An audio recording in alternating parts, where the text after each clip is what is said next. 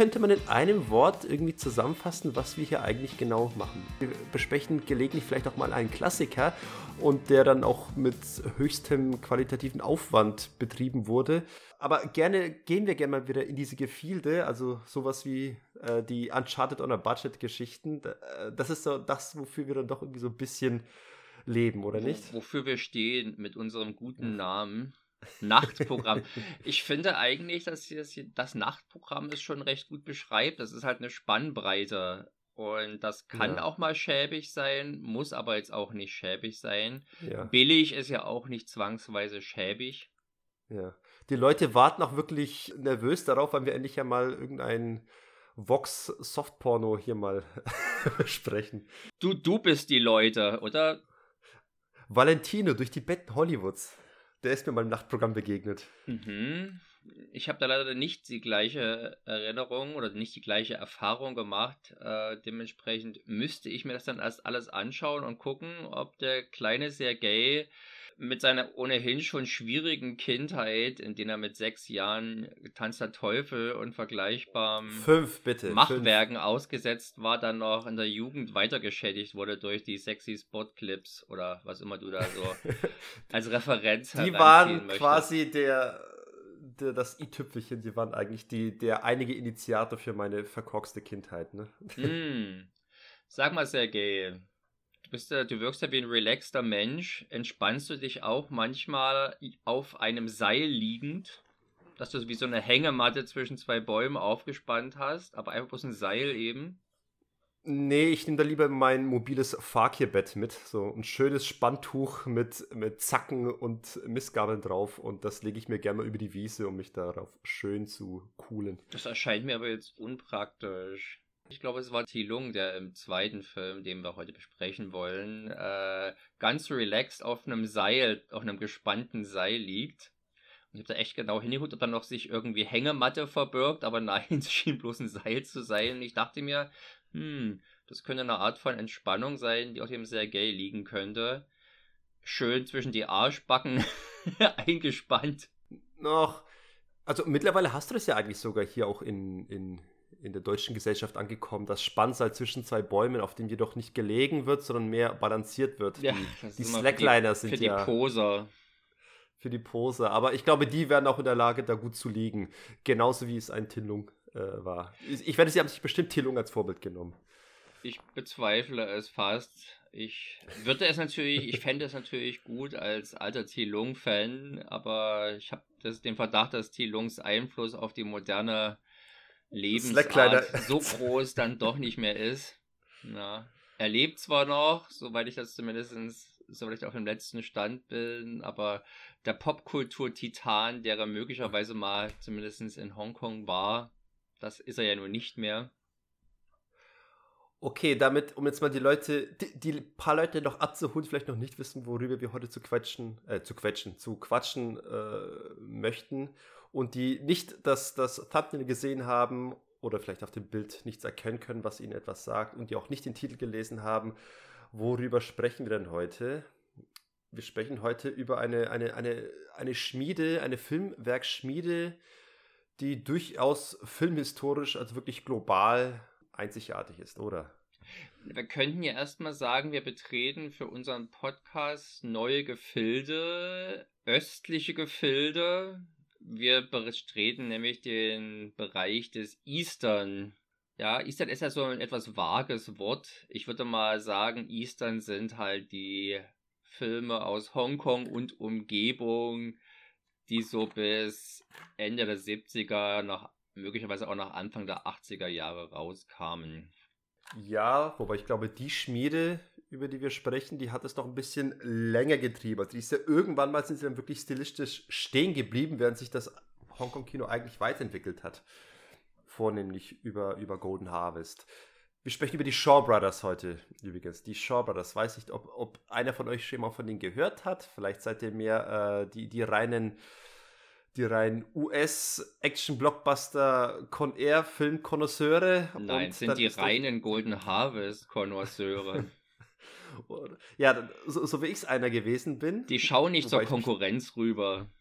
Ähm, nee, äh, die, die Shaw Brothers, also war ja nur eine Frage der Zeit, wir sind ja beide ausgewiesene, der eine mehr, der andere weniger äh, Asia-Film-Konnoisseure, speziell Hongkong und China-Film viel Gucker. Mehr Hongkong, mehr Hongkong als China.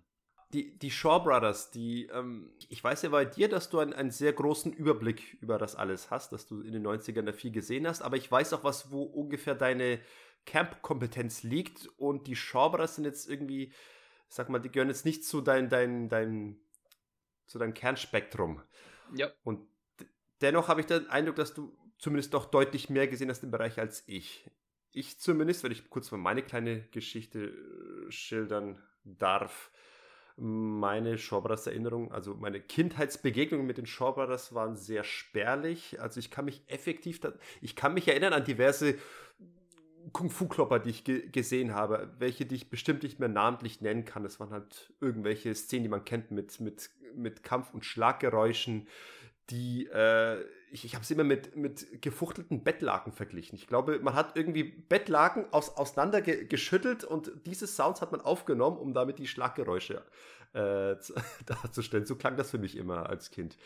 Und äh, zwei Szenen, die mir geblieben sind, die ich als Kind gesehen habe, waren auf jeden Fall äh, der Endkampf aus dem zweiten Rücke der 36 Kamera Shaolin. Also da, wo er mit, äh, mit in diesem Bambusgerüst kämpft. Äh, das ist auf jeden Fall hängen geblieben. Und eine Szene, die ich bis heute immer noch keinem Film zuordnen kann. Ich habe diese Szene gesehen. Ich weiß bis heute nicht, äh, zu welchem Film sie gehört. Und das sehe ich für mich noch als große Lebensaufgabe, die es für mich abzuhaken gilt, festzustellen, welcher Shaw Brothers Film das ist, der diese Szene behält. Und ich, ich gehe davon aus, dass es ein Shaw Brothers Film gewesen sein muss. Es kann nichts anderes gewesen sein. Äh, das konnte mir auch der Markus nicht beantworten, du glaube ich auch nicht, aber vielleicht ihr, liebe Zuhörer da draußen, vielleicht gibt es den einen Kenner. In, welcher, in welchem Schaubrandsfilm gibt es eine Szene, wo unser Held auf einem leeren Flechtkorb balanciert? Er springt quasi auf diesen leeren Flechtkorb und ja, umkreist ihn einmal komplett, ohne dass er umkippt. Also als ob er nichts wiegen würde. Ist das eine Trainingsszene oder was? Das war eine Demonstrationsszene. Irgendwie die, so. die ganzen Gurus drumherum wollten sehen, was er drauf hat. Und er hat sich als würdiger, als würdiges Clanmitglied erwiesen, indem er einmal um diesen scheiß Flechtkorb rumbalanciert ist. Hm. Und ich, äh, ich, ich würde mich sehr freuen, diesen Film wieder zu begegnen. Deswegen ist es meine Mission, alle Schaubras-Filme durchballern und äh, auf, irgendwann mal auf diese Szene zu stoßen. Es sind ja nur 1000 oder so, beziehungsweise 700, wenn du jetzt dich auf die actionlastigeren Filme äh, beschränkst. Das dürfte ja also ein solcher gewesen sein und nicht irgendeine Peking-Oper-Verfilmung.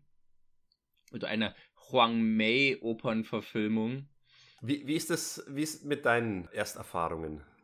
Ja, ich habe tatsächlich Shaw Brothers Filme bei uns in der Porno-Abteilung der Bibliothek immer gesehen. Das war natürlich keine reine Porno-Abteilung, sondern da standen halt die ganzen indizierten Titel auch mit drin.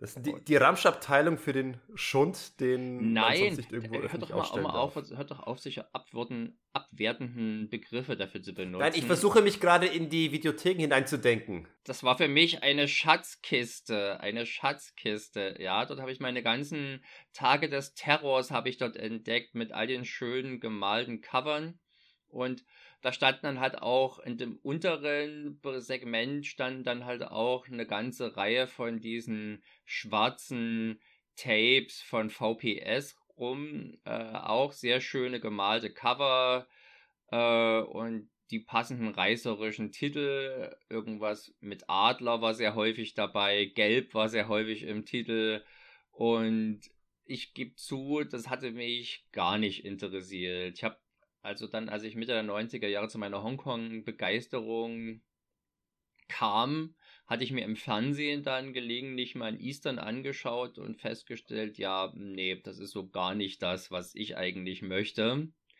Nämlich zackige Action, wo also im Prinzip nicht reine Martial Arts nur vorgeführt wird, sondern halt eben auch filmisch ein bisschen was gemacht wird, so wie ich es eben am neuen Hongkong-Kino schätzte. Und es war dann tatsächlich, glaube ich, der Übergang zur VHR, von VHS zur DVD bei dem ein Freund von mir seine ganzen VHS-Tapes loswerden wollte und mir die geschenkt hat. Und da war dann halt ein ganzes, ein ganzer Batzen auch an Tapes dabei, die er damals für teuer Geld in den 90ern gekauft hatte. Und da habe ich dann doch mal reingeschaut und festgestellt, okay, hm, manches ist doch gar nicht so schlecht. Und ähm, konnte also auch, habe also auch festgestellt, dass auf den zweiten Blick zumindest die auch nicht mehr alle wirken wie ein Film. Und äh, dann kam ja, es war ja bis dato auch ein großes Problem gewesen, wie kriegt man, wie kommt man an die ran, an diese Filme. Wir in Deutschland waren nach einer relativ privilegierten Position, weil relativ viele in die Kinos und dann auch auf VHS veröffentlicht worden waren, in die Kinos gebracht und dann veröffentlicht worden waren. In anderen Ländern war das nicht so. Äh, sprich, diese Tapes wurden, waren heiß begehrt, wurden teuer gehandelt und ja, das war also dann für jemanden, der damit nicht aufgewachsen ist, auch nicht unbedingt nah, also es wurde dem nicht leicht gemacht, da irgendwie reinzukommen. Und das war dann halt mit dem Deal, der Anfang der Nullerjahre gemacht wurde, der tatsächlich ein weltweit recht beachteter Mediendeal gewesen ist, als halt mhm. Shaw Brothers ihre Bibliothek oder die Verwertungsrechte an ihre Bibliothek an Celestial verkauft haben. Ich glaube, das ist eine malaiische Mediengruppe, mhm. die dann halt begonnen haben, diese Filme alle auf DVD remastered zu veröffentlichen. Und da war es dann tatsächlich so, dass ich neugierig geworden bin und einfach mal ein paar bestellt habe und feststelle, diese Filme profitieren durchaus auch von der besseren Bildqualität, die jetzt diese DVDs boten im Vergleich zu den alten Tapes. Und dann kam das eine zum anderen. Ich habe immer mehr ausprobiert, zugeben, fast alles aus dem Action, aus dem Martial Arts Bereich. Ähm, und jetzt habe ich tatsächlich, glaube ich, so 60, 70 Shaw Brothers DVDs auch in der Sammlung. Allerdings, und das ist der Unterschied zu meinen anderen Hongkong-Filmen, ich hatte vorher gerade mal reingeguckt, da sind tatsächlich immer noch Filme da, die noch in der Originalverpackung äh, eingeschweißt sind also offensichtlich noch nicht geschaut wurden, weil mein Interesse immer bloß mal wiederkommt und dann auch meistens wieder geht. Also es ist nicht. Es, Mitten in einem Film wieder abflacht. Na, so vielleicht nicht, aber es ist nicht die heiße innige Liebe, die ich jetzt für die Tiger Cages und die In the Line of Duties und hm. Iron Monkey und so habe, sondern es sind Sachen, die ich irgendwie ganz cool finde. So auch zum Beispiel die beiden Filme, die ich heute vorgeschlagen habe, das müssen wir besprechen. Aber ja. es ist jetzt nicht, es ist jetzt nicht a Chinese Ghost Story und auch nicht a Better Tomorrow für mich. da kann ich mit dir d'accord gehen. Ich habe ähnliche Empfindungen, auch jetzt, wo ich sie dann Sachen nachgeholt habe. Also die 36 Kamera Shaolin, die ganze Trilogie, die habe ich schon vor vielen Jahren schon mal äh, nachgeholt oder wieder aufgefrischt. Aber jetzt diese ganzen anderen Sachen, das war für mich wirklich äh, so lange Zeit kann ich die halt vom Namen her. Man wusste halt, es gibt so, so die paar Titel, von denen hat man gehört. Äh, wenn man sich zum Beispiel auch gerne mal irgendwie Interviews von Tarantino anhört, der bringt ja auch immer wieder mal die Shaw Brothers auf und der hatte da so seine Favoriten. Und als jemand, der gelegentlich mal sich so ein bisschen musikalisch hat versuchen wollen, in, in, in fremden Gefilden zu, zu, zu fischen, habe ich mal hier und da mit ein bisschen Hip-Hop und mit, mit äh, wie hießen sie nochmal, Wu-Tang Clan probiert. Wu-Tang Clan. Genau, und die mhm. sind ja auch sehr, sehr stark von Shawbrothers inspiriert, sowohl was die Texte als auch wirklich der, die Samples innerhalb von deren Songs angeht. Äh, da wurde ja viel rein verwurstet. Und dann hat man schon so ein bisschen mitbekommen von so ein paar Kulttitel, die es so gibt. Und die habe ich dann namentlich registriert, irgendwo abgespeichert. Aber wie es so ist, bei all den Interessen, die man hat und bei dem, was man sonst noch gucken will, äh, ich, bin ich nie zu denen richtig vorgestoßen, bis ich eben dieses Podcasten für mich entdeckt habe und mit dem Martin einen Redepartner, der mit, gerade mit dem Genre, dem sehr offen steht, wie er gerade selbst gesagt hat. Und es, es bot sich einfach an, dass ich da mal, mal diverse Lücken schließe. und habe mir jetzt dann noch bei der Vorbereitung auf den Chinese Ghost Story Podcast, aber jetzt auch darüber hinaus habe ich tatsächlich immer noch äh, diese hm, Leidenschaft ist vielleicht ein bisschen zu euphorisch, aber immer noch. Die Neugier. Äh, die, die, Neugier und das Interesse ist da, mich weiterhin durch die Filme ähm, durchzusehen. Und allein schon deswegen, weil ich eben diese verdammte Flechtkopf-Szene endlich sehen möchte. ähm, aber so habe ich so einige Klassiker nachgeholt, aber festgestellt, wenn man mal so sporadisch sich mal im Netz eine die 10, die 20 besten Schauberers-Filme anguckt, stelle ich fest, dass ich dann doch noch einen Großteil von diesen Listen nicht gesehen habe und insofern soll die Reise weitergehen. Aber ich habe jetzt genug gesehen, um schon so ein bisschen eine, ein Gespür dafür zu haben, wie auch die Qualität sich unterscheidet und auch wie man sie in Kontext stellen kann zu späteren Filmschmieden und äh, Filme außerhalb der Shaw Brothers. Also mir ist schon aufgefallen, dass die Shaw Brothers sehr, sehr wunderschön gefilmt sind. Also sind tatsächlich sehr gut bebildete Filme. Also ich stütze mich vor allem jetzt auf die neuen Masters von, von Celestial. Die, die Filme, die kann man ja alle größtenteils sehr gut auch äh, beim ja, beim Streaming-Konzern eures Vertrauens kann man die beziehen. Ja, man kann da viele angucken, aber es ist also weit davon entfernt, auch bloß einen größeren Teil abzubilden. Also ich habe tatsächlich jetzt mal geschaut, Lieblingsfilme von mir aus dem Schaubrothers-Bereich, wie König der Shaolin oder Todestempel der Shaolin. Beides, wenn ich mich richtig entsinne, übrigens Filme, wo von Shaolin eigentlich weit und breit keine Spur ist, aber in der deutschen Version heißen sie halt so. Ähm, ja. Die sind also werden nicht gestreamt. Immer der König der Shaolin alias Delightful Forest ist zumindest als recht teure Blu-ray erhältlich. Äh, lohnt sich, denke ich mal. Aber die, wir hatten heute uns extra für Filme eben entschieden, die auch als, damit der Einstieg leicht gemacht wird, die eben auch als Stream verfügbar sind und wo man nicht 30 Euro für eine Blu-ray ausgeben muss. Genau, ich, ich wollte es gerade sagen. Ich, ich hatte ja so das Thema vorgegeben, machen wir mal Shaw Brothers, und du hast dann dich konkret darum gekümmert, zwei Filme herauszupicken, die stellvertretend für äh, das Werk dastehen könnten. Meine einzige Einschränkung war eben, bitte such etwas raus, was äh, schnell beziehbar ist, unkompliziert, damit unsere Zuhörer, die eventuell tatsächlich Interesse hätten, sich da mal reinzufuchsen, nicht irgendwelche wirren, abstrusen DVD-Expeditions-Pirouetten schlagen müssen. Also es ist übrigens durchaus möglich, würde ich mal sagen, dass, viel, dass ein Großteil unserer Zuhörer vielleicht deutlich besser informiert ist äh, oder deutlich stärkeren auch äh, persönlichen Bezug zu das Titel haben, weil es war tatsächlich ein ziemlich großer Trend ja, in 70er und 80er Jahren. Und wenn man das mal anschaut, was erhältlich ist, und ich habe mich zum Beispiel auch mit Händlern, die so auf diesen Filmmärkten sind, mal unterhalten. Also diese Shaw Brothers Filme kriegen die deutlich leichter abgesetzt als so Veröffentlichung von 80er Jahre Hongkong-Filmen. Also da ist schon Interesse da, ein großes. Das ist nicht das Neuland für alle, dass es jetzt vielleicht für dich ist. Und zum Teil auch für mich. Ja, interessant. Ich bin ja gespannt. Ich äh, demnächst ist wieder DVD-Börse in Nürnberg und da werde ich mal gezielter wieder ein bisschen die Augen offen halten. Denn die Sachen, die es nicht gibt, aber die ich gerne sehen möchte, also im Stream, wären auf jeden Fall die Five Element Ninjas. Auf die habe ich Lust. Mhm. Sowohl auch äh, das House of Traps. Das macht mich ziemlich an. Also, was, was, ah, das ist quasi. Was erwartest du denn von dem denn?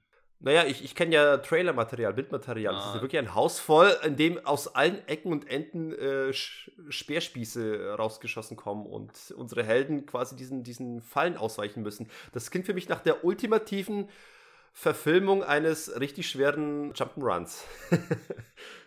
ja, es ist halt so ein typischer Venoms-Film. Und ich, wenn ich mich richtig entsinne, ich habe den also auch gesehen, aber hab's nicht mehr ganz in Erinnerung, wie ich den damals fand. Ich ta tatsächlich gucke ich gerade mal ins Forum rein. ins Asian Film Web. Vielleicht bei einem Problem bei der Filme, weil die sind wenn man etwas sagen kann, und damit möchte ich mal so ein bisschen, ich möchte mal so ein bisschen die Stilistik und den filmhistorischen Wert von, von Schobras herausarbeiten ja. mit deiner Hilfe. Und wenn man erstmal etwas sagen kann, dann, dass sich doch, äh, dass die Filme sich schon sehr ähnlich sind. Aber wenn man noch weiter guckt, stellt man fest, wie du vorhin auch gesagt hast, dass es auch diverse Unterschiede gibt. Und wenn ich mich jetzt äh, die Filme angucke, die, wir, die du heute herausgepickt hast, denn du hast dir heute herausgesucht ähm, The New One-Armed Swordsman und Have Sword Will Travel. Diese beiden Filme. Wenn ich die vergleiche, muss ich sagen, nachher war ich ein kleines bisschen enttäuscht von dieser Auswahl. Nicht, dass mir die Filme nicht gefallen hätten, aber da sie jetzt ähm, zumindest als Ausgangsmaterial und generell über Genres zu sprechen, ich sie äh, etwas zu ähnlich finde und das wohl gesprochen bei einer Firma, die an sich schon dafür bekannt ist, sehr, sehr, sehr ähnliche Filme zu produzieren. Frei nach George Orwell möchte ich sagen, alle Genres-Filme sind gleich, doch einige sind gleicher. hm. Ja. Wir haben ja beide äh, kurz bevor wir hier die, jetzt uns an die Aufnahme gemacht haben, wieder mal so ein zwei dumme ein Gedanke Phänomen, dass wir offenbar beide nochmal bei YouTube Shaw Brothers eingegeben haben und über eine mal eben schnell noch Expertise aneignen. Ein kleines Kurzvideo gefunden haben äh, vom Bay Logan, dem inzwischen etwas in Verruf geratenen Hongkong-Experten, der vor drei Jahren oder so für einen Kanal so ein kleines, wie könnte man sagen, eine Präsentation über das Shopper, das eine Würdigung äh, ja. der Shopper das gemacht hat fand ich interessant, dass er auch darauf Bezug genommen hat, dass er selber früher keineswegs ein Shop Brothers Fan war. Ich habe sein altes Buch beispielsweise noch, wo das bei ihm nur gestreift wird und man merkt deutlich, das ist nicht das, was sein Interesse geweckt hat. Aber er wurde halt im, im Zuge dieser DVD-Veröffentlichung von Celestial, die am Anfang mehr Bonusmaterial sogar noch dabei hatten, da hatte er halt auch einige ähm, Audiokommentare eingesprochen. Und da merkt man, zum Beispiel bei Magic Blade äh, hatte ich damals den, äh, den äh, es war so ein Wuxia oder so ein Wuxia-Klassiker von Cho Yuan, auch mit Tilung. Und da merkt man, da hat er einfach nicht das Wissen, was er, was er zum Beispiel bei diesen Jackie Chan-Filmen aufzuweisen hat. Und dementsprechend ja. hat er sich dann offensichtlich, hat er selber auch gemerkt und hat sich dann auch Wissen angeeignet, ist tiefer in die Materie gestiegen und hat jetzt mit sehr viel Wertschätzung gesprochen. Ich würde sagen, die Shaw Brothers waren schon mehr als alle anderen Studios in Hongkong eine Filmfabrik. Und der fließbandartige Charakter ist, der Filme ist auch etwas, was es mir schwerer macht, diese Filme als individuelle Kunstwerke wertzuschätzen. Es ist nicht unmöglich, aber ja. das, das, insofern passen vielleicht die zwei Filme, die wir heute gemacht haben, ja, äh, die wir uns heute ausgesucht haben, weil die so viel Gemeinsamkeiten haben, dass man sich schon fragen kann, warum mussten dann denn jedes Jahr zig, wenn nicht hunderte davon rauskommen, wenn das alles eine Soße ist. Ja gut, ich frage mich auch immer, warum man jedes Jahr aufs Neue ein neues FIFA, ein neues Pro Evolution Soccer raushaut. Wo ich denke, was, was, was kann man denn da Neues noch hinzufügen? Es ist doch, es ist Fußball, verdammte Scheiße. ne? ähm, filmhistorisch betrachtet, ähm, was mir aufgefallen ist, weil ich, wir haben ja schon öfters mal über Asia-Filme gesprochen, ob, sowohl während des Casts als auch außerhalb. Und mir ist schon aufgefallen, auch in anderen Podcasts und Co., man spricht immer gerne von Shaw Brothers Filmen generell. Man spricht weniger von den Chang-Chi-Filmen oder Tin Lung-Filmen. Es ist wirklich die, der Name der Produktionsstätte überschattet so ziemlich alle Werke und alles, was äh, die Kunst dahinter ausmacht. Ganz im K Kontrast zu eben anderen Filmproduktionsstätten, bei denen du den Namen der Produktionsstätte nicht so im, äh, im Vordergrund hast. Also wir sprechen zum Beispiel jetzt nicht im selben Maße von Golden Harvest Filmen oder erst recht nicht, äh, wenn du in den US-amerikanischen Bereich gehst, von Warner-Filmen, sondern da gehst du dann doch mehr auf den Hauptdarsteller oder auf den Regisseur. Aber bei Bros. ist doch schon so eine Spezialität, dass man gerne die Produktionsstätte nennt. Man kann es vielleicht ein bisschen vergleichen mit sowohl den Hammer Studios als auch den Canon Films. Das sind für mich noch so zwei Filme, die mir einfallen, wo man gerne den Firmennamen nennt an erster das Stelle. Stimmt. Bei Canon-Films habe ich aber häufig das Gefühl, also Canon hat ja doch ein ziemlich äh, breites Spektrum an Filmen gemacht und ich glaube, eine ihrer Größe der Erfolge aus den, äh, aus den 80ern waren damals diese zwei Bracken-Filme. Electric Boogaloo, der zweite Teil. Ähm, und ich will den immer noch gucken. Ich will beide gucken, auch diesen schwer zu bekommen. Ich will Van Damme äh, da tanzen sehen auf der Straße. Ich glaube, da musst du aber sehr genau hingucken, dass du ihn erkennst.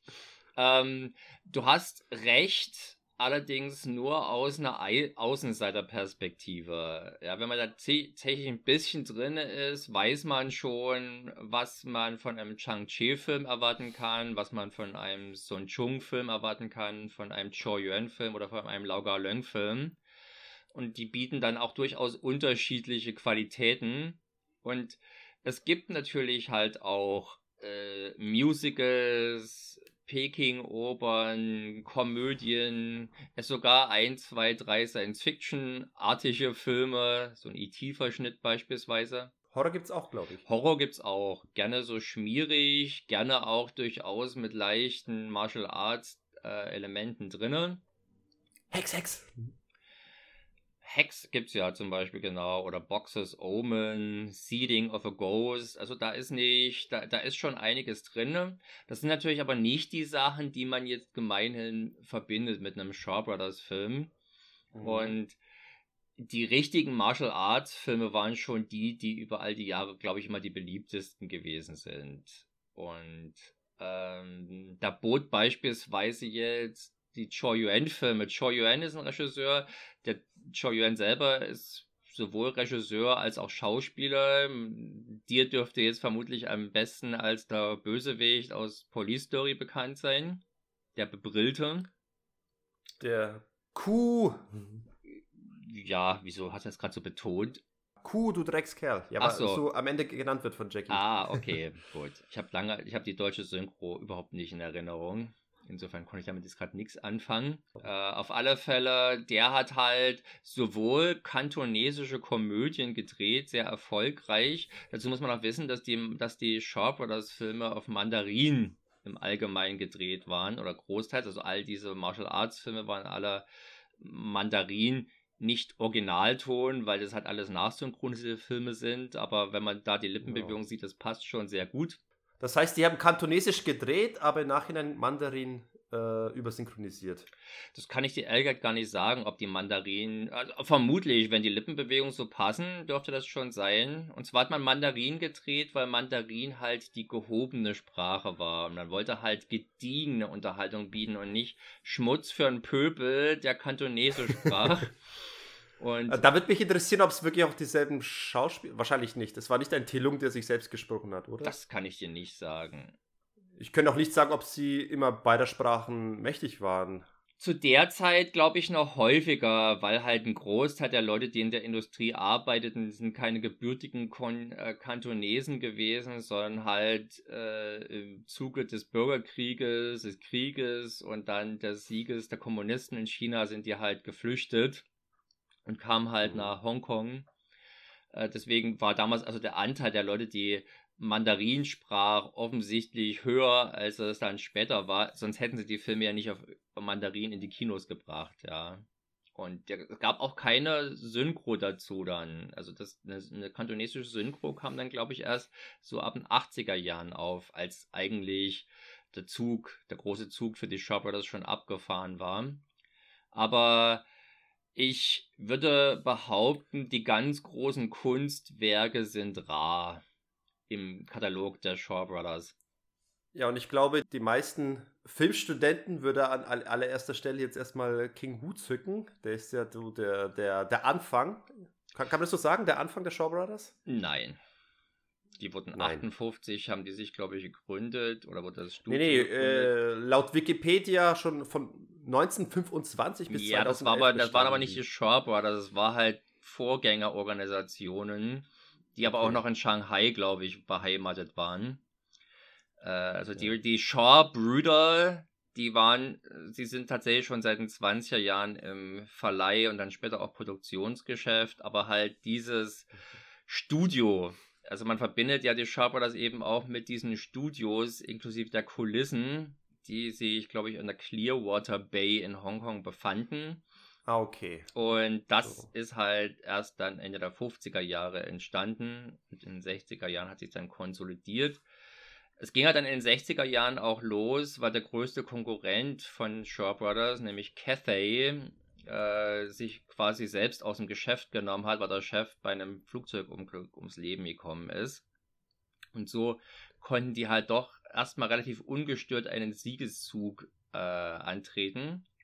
Und ab Mitte der 60er hat dann halt vor allem Chang-Chi selber auch quasi als der als die Action-Koryphäe den Ruf ja. des Studios geprägt. Also ich sehe gerade, King Hu hatte seine ersten Filme dann 1965. Ging es los mit Sons of the Good Earth, dann Come Drink With Me äh, und den Dragon Inn und jetzt schauen wir mal kurz nochmal bei Ja, aber ich glaube nur Come Drink With Me ist ein Shaw Brothers Film. Also Dragon Inn auf alle Fälle nicht. Dragon Inn ist ein taiwanesischer Film.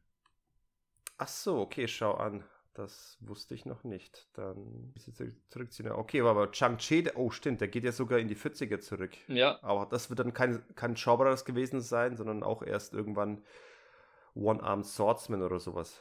Wird dann wahrscheinlich der erste Shaw gewesen sein. Aber Nein, Shaw Brothers Filme hat er schon länger gemacht. Ähm, aber der, der hat, glaube ich, seit Ende der 40er Jahre Filme an Filmen mitgearbeitet, zumindest als Drehbuchautor. Hm. Ich glaube, Chang-Chi kommt ja aus der Filmbesprechungsecke. Also wenn wir uns, ja, genau. wenn wir, wenn wir unseren Weg konsequent weitergehen, sind wir vielleicht irgendwann mal die Chang-Chis von Deutschland. und läuten hier eine, eine, eine, eine Ära des deutschen Martial Arts Filmes ein. Wir führen das fort, was Real Deal Action vor ein paar Jahren mit Plan B gemacht hat. Was ich ja interessant finde, ist, dass Chang-Chi anders als seine Kollegen äh, sehr unterschiedliche Phasen hatte innerhalb seiner Shopwriters Karriere, die ich tatsächlich auch qualitativ recht unterschiedlich bewerten würde. Und mhm. häufig lassen sie sich an den Schauspielern ablesen, äh, mit denen er zusammenarbeitet, aber da verändert sich tatsächlich auch der Stil. Und ich, die beiden Filme, die wir heute, über die wir heute mal sprechen wollen, sind beide aus der Phase, die mir persönlich die hochwertigste Phase seines Schaffens vorkommt. Er hat der Gipfel seiner, seiner, seines Handwerks und die beiden Personen, die da auf der Leinwand Indiz für diese Qualität sind, sind also David Chang und Thi Lung, die auch in beiden Filmen heute die Hauptrollen spielen. Ich habe jetzt eigentlich ja damit gerechnet, dass du irgendwie äh, den Namen etwas fancier Englisch aussprichst. Tai Lang oder sowas. Wieso? Naja, ich, ich sage zum Beispiel persönlich auch lieber Jackie Chan als Chan. Ich sage auch immer noch Sammo Hung statt Hang. Und ich sage auch lieber Brigitte Lin statt Br Brigitte Lin. Und deswegen sage ich auch lieber gerne Ti Lung statt Tai Lang oder wie auch immer. Ja, der heißt ja auch Ti und nicht Tai. Das wäre eine falsche Aussprache. Aber ich, ich würde es erwarten, dass ein Amerikaner jetzt in erster Linie Thai sagen würde. Wir sind ja keine Amerikaner. Ich glaube, wenn ich, wenn ich fancy sein würde, würde ich sagen Dick Long, weil das, das glaube ich, ein kantonesischer Name ist. Aber, also auch Chang-Chi, ich habe vor Jahren Tag im Cine Asia Magazin, so eine deutsche Publikation, hat da einer der Chefautoren der gleichzeitig auch Sinologie studierte, immer ganz besonders Wert drauf gelegt, die korrekten Namen zu verwenden hat. Also Chang-Che, nie Chang-Che geschrieben, sondern halt irgendeinen Namen, den er glaubte, dass es der korrekte Name wäre. Hat aber letztendlich nur zu Verwirrung geführt. Also insofern bleibe ja. ich einfach bei. Diese Klugscheißer. Leute, lasst den Scheiß. Ti Lung und David Chiang. Ja, das passt schon. Wie ist es, ganz kurz, wie ist es bei Lau Ka Leung, der ab und zu Lucha Liang genannt wird? Was ja, Lauga Leung ist halt sein kantonesischer Name und Liu, äh, Liu Chia Liang ist halt sein Mandarinname. Ach, schau an, okay. Das wird nur manchmal sehr inkonsequent mal so, mal so verwendet. Lau ist, ist kantonesisch, Liu ist Mandarin. Daran kann man es schon mal erkennen. Ah. Wir reden von dem Regisseur, der später die 36 Kammer der Shaolin und noch später Drunk Master 2 mit. Ja, und der hier bei den heutigen Filmen, also wenn ich es richtig gesehen habe, zumindest beim zweiten war er auch einer von zwei Martial Arts Choreografen. Ja, genau, der war schon sehr, der war quasi ein Weggefährte von Chang-Chi, der ist ja schon ja. im allerersten One-Armed Swordsman ist er schon als, als Darsteller auch zugegen gewesen und äh, hat sich für die, um die Action gekümmert und irgendwann offenbar dann auch mal selbst die Regie übernommen. Und auch da, ich habe jetzt letzte Zeit wirklich nur hauptsächlich Chang-Chi-Filme geguckt, aber ich werde mir noch ein bisschen mehr von Lau Ka Leung noch angucken werden. Zum Beispiel den Eight Diagram Pole Fighter. Wenn dein, also ich würde empfehlen, oder das sind Favoriten von mir, von Lau Ka Leung, Shaolin Mantis mit David mhm. Chang, der nicht nur sehr feine Action-Szenen bietet und Kampfszenen, sondern auch eine sehr fesselnde Geschichte mit recht aufwühlenden Drama. Habe ich also tatsächlich als recht intensives Filmvergnügen in Erinnerung. Mhm. Und ähm, dann würde ich den Sun Chung vorschlagen als Regisseur mal zu entdecken. Der hat also so Sachen gemacht wie Avenging Eagle. Ich müsste gerade, ich gucke ganz kurz mal, wie der auf Deutsch heißt. Der gibt es also auf alle Fälle hierzulande auch oder gab es als VHS-Tipp. Genau, der Schrei des gelben Adlers. Und ist also eine Wuxia-Romanverfilmung, hat aber gleichzeitig sehr, sehr spektakuläre Action-Szenen oder Kampfszenen. Und so ein Chung hat beispielsweise auch den sehr coolen Human Lanterns gemacht. Den gibt es auf alle Fälle auch als deutsche DVD mindestens, wenn nicht gar Blu-ray. Äh, das ist halt so ein bisschen die Mischung, die du vorhin angesprochen hast. Also auch prinzipiell ein Wuxia-Film äh, mit sehr geilen Kampfszenen, sehr schöner Optik und ein paar sehr gruseligen Gore-Momenten. Ja, also sehr gruselig, sei mal dahingestellt, aber zumindest ziemlich cool. Ich muss noch mal kurz auf diese deutschen Verleihtitel noch mal eingehen, wie oft da sich dieses eben dieser Farbton gelb wiederfindet. Also bei denen sind irgendwie alle Tiere gelb. Also auch die Filme, die wir heute besprechen, One, New One-Armed Swordsman ist das Schwert des gelben Tigers und Have Sword Will Travel ist die Todespagode des gelben Tigers. Ja. Und ich überlege mir gerade, wie viele, was für Tiger gibt es eigentlich noch? Es gibt noch natürlich noch einen White Tiger, aber ich glaube, kommt der in irgendeinem, der weiße Tiger kommt in irgendeinem Titel vor?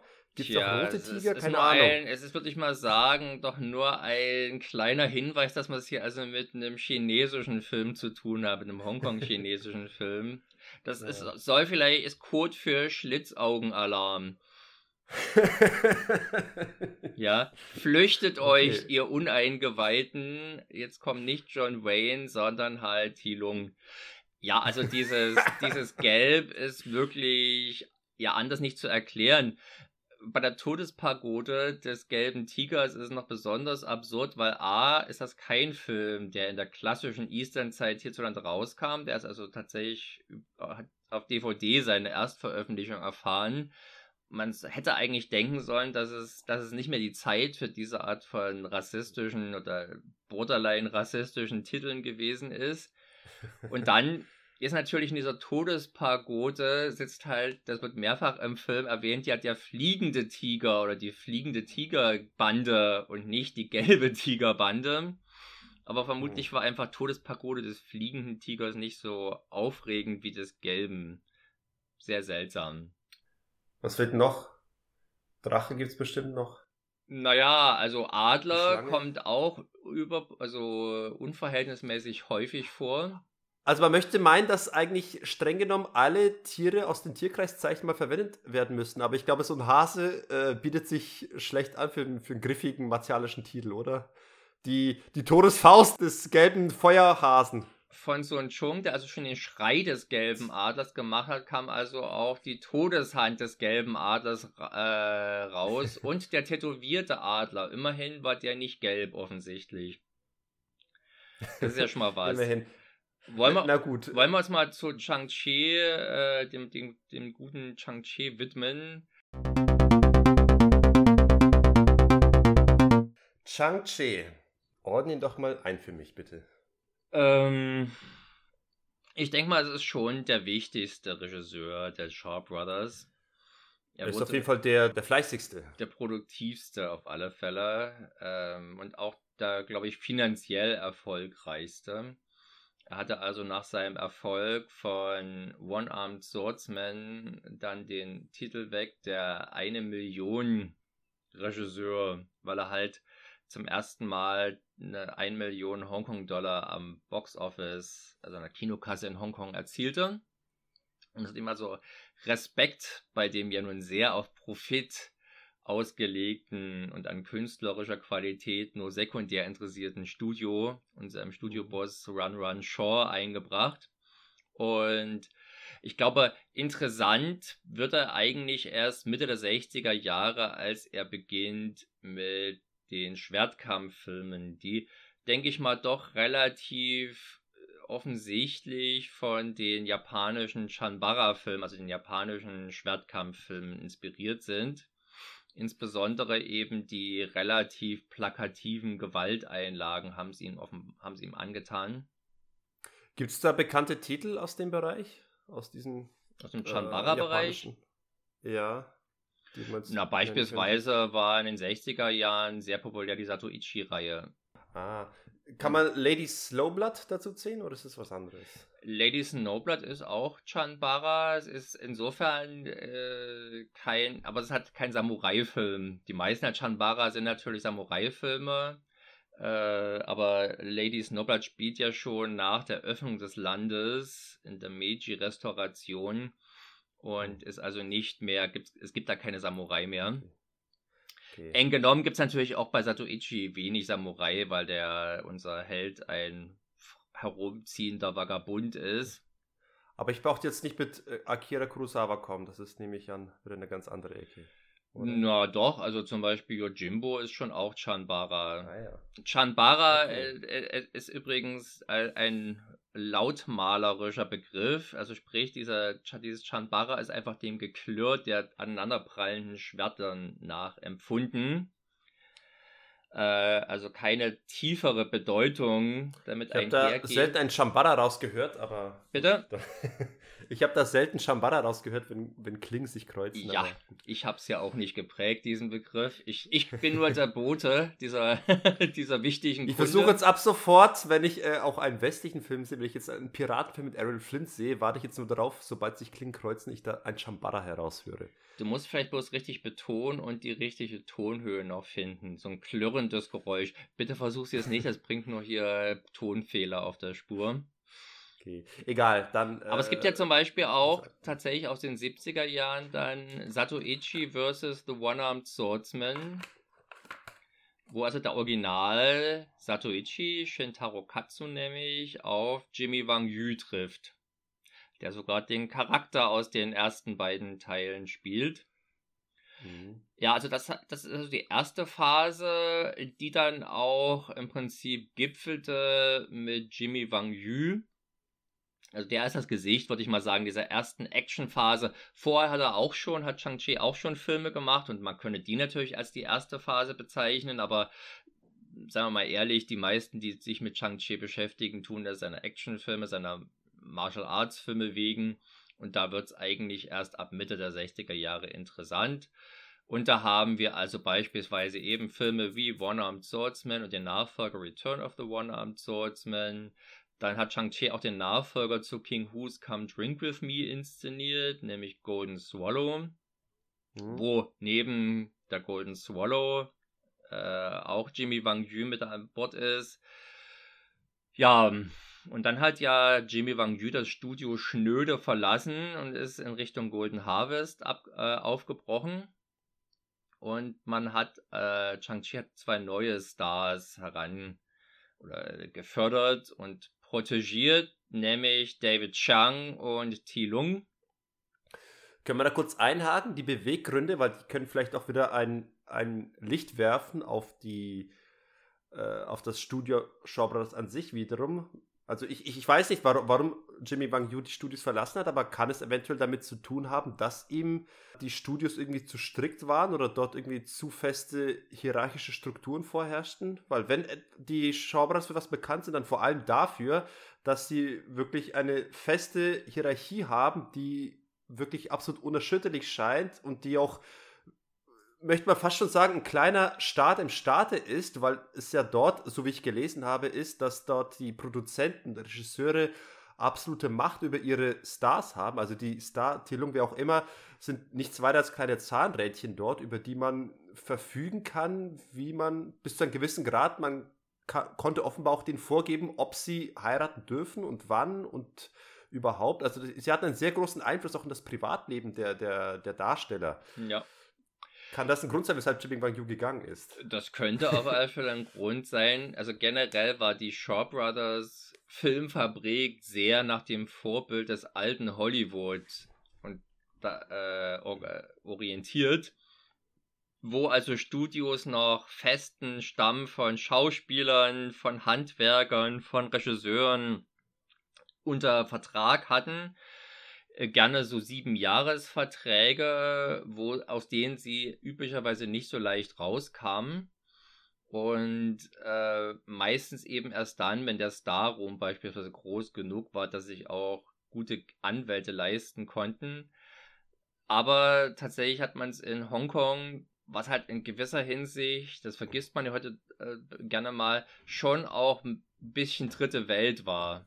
Ja, trotz der, trotz des britischen Mandats dort äh, ging es da sehr unbekümmert in vielerlei Hinsicht zu, mit wenig Rücksicht auf irgendwelche sozialen oder oder oder oder auch oder menschenrechtlichen Errungenschaften, Menschenverpflichtungen, ähm, Verantwortungen und sprich, die wurden also scheiße bezahlt. Die haben dort in dem Studio auch gewohnt, üblicherweise, die Schauspieler.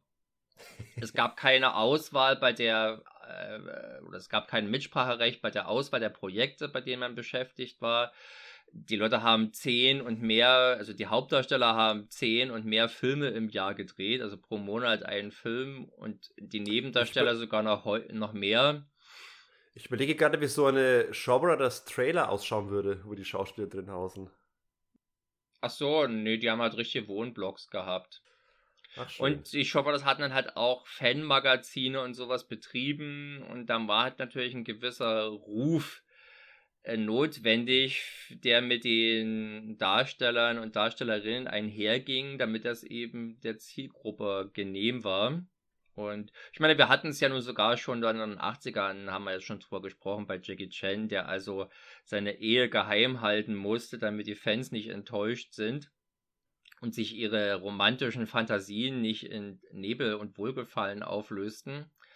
äh, das war halt bei den Shaw das alles noch eine Runde strikter und diese Striktheit, denke ich mal, hat natürlich auch dazu geführt, dass die, Pro dass die Filme eher wie Produkte wirkten und eine gewisse Routine im Prinzip das beherrschende Merkmal ist.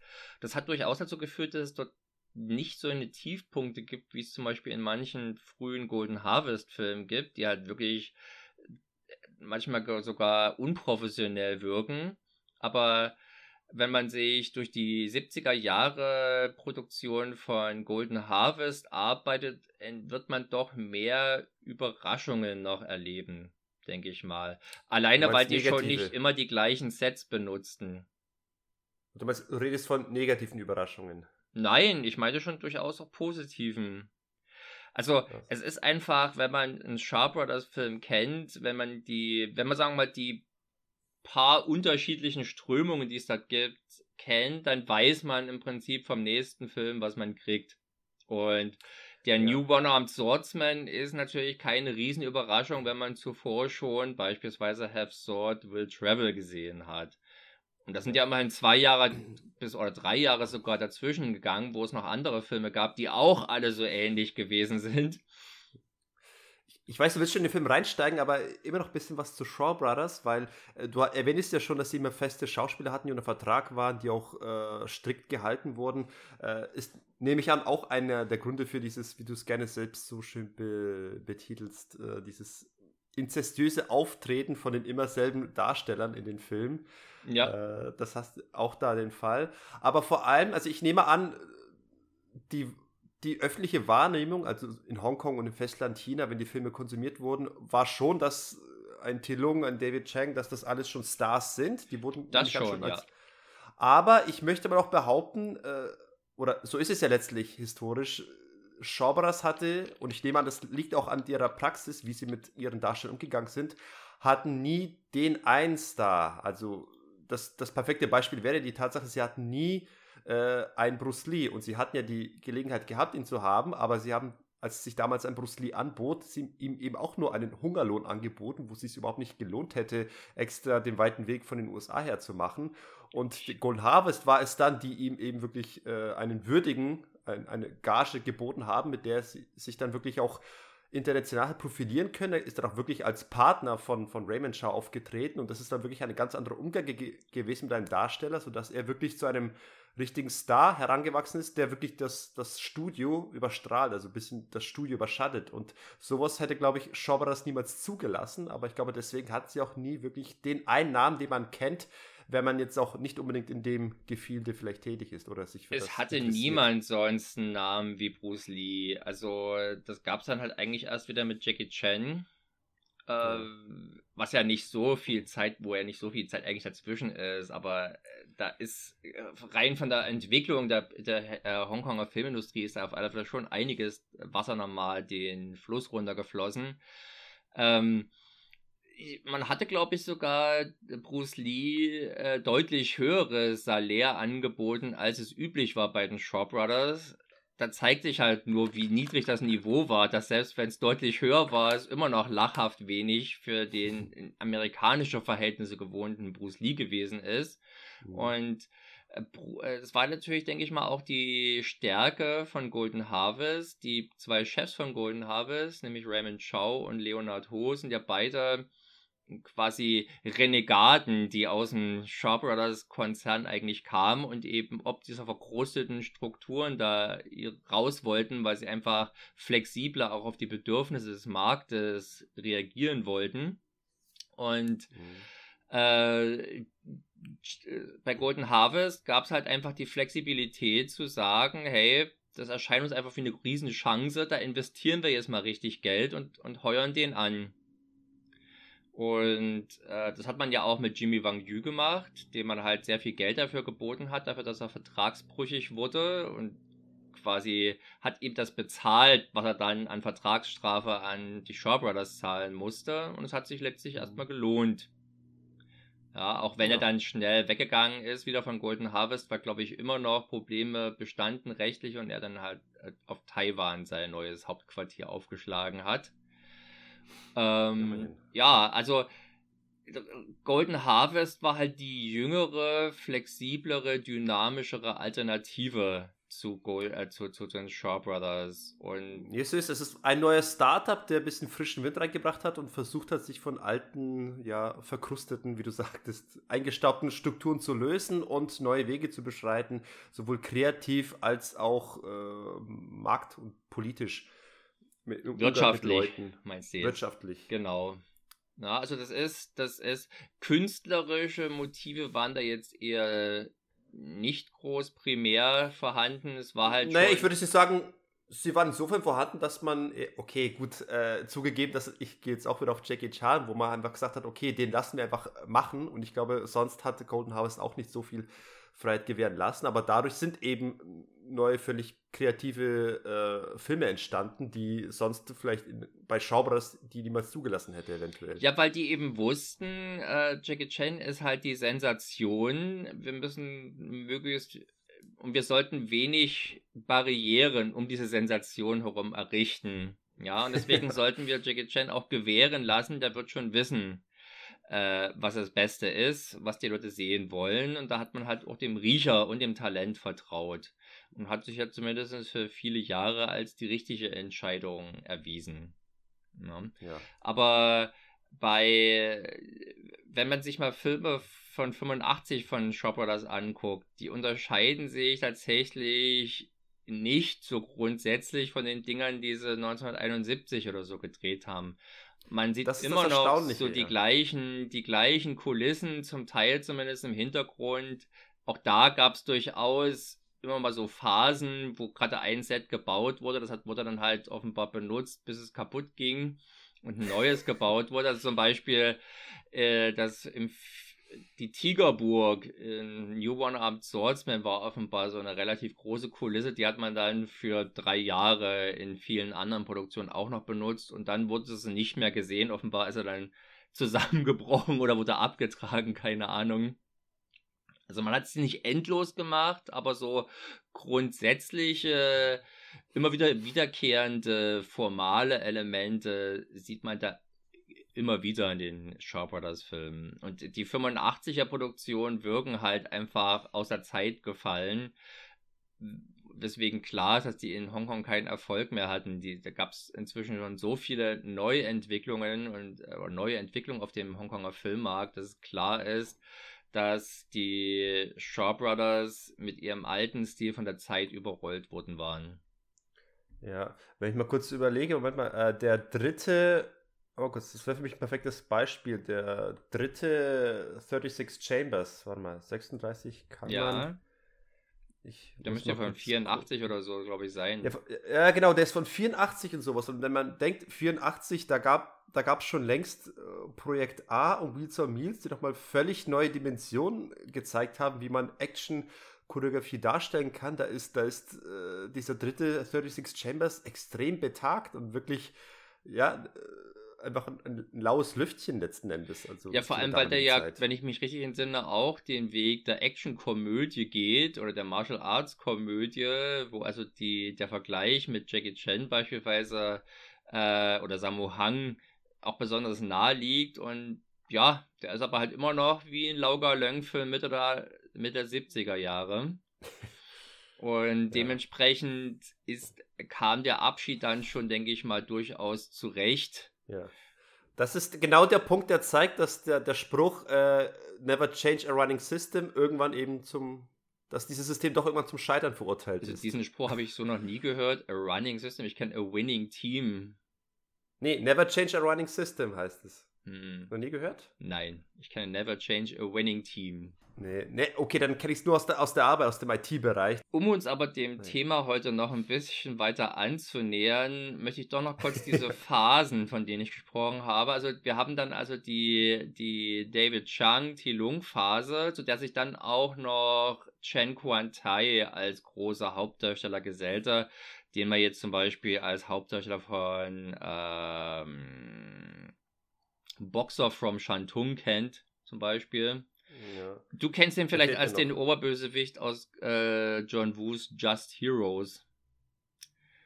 Wo ja, ja wo ja, der ist schon lang her. Der ja vollgepackt ist mit alten Chang-Chi und Shaw Brothers Veteranen. Und übrigens, ne, generell, um mal was zum Stil der Shaw Brothers zu sagen, ich finde, das ist bezeichnend, obwohl das nur die größte und reichste Filmfirma äh, Hongkongs war und vermutlich auch Asiens, vielleicht höchstens mal von Bollywood-Studios abgesehen, mhm.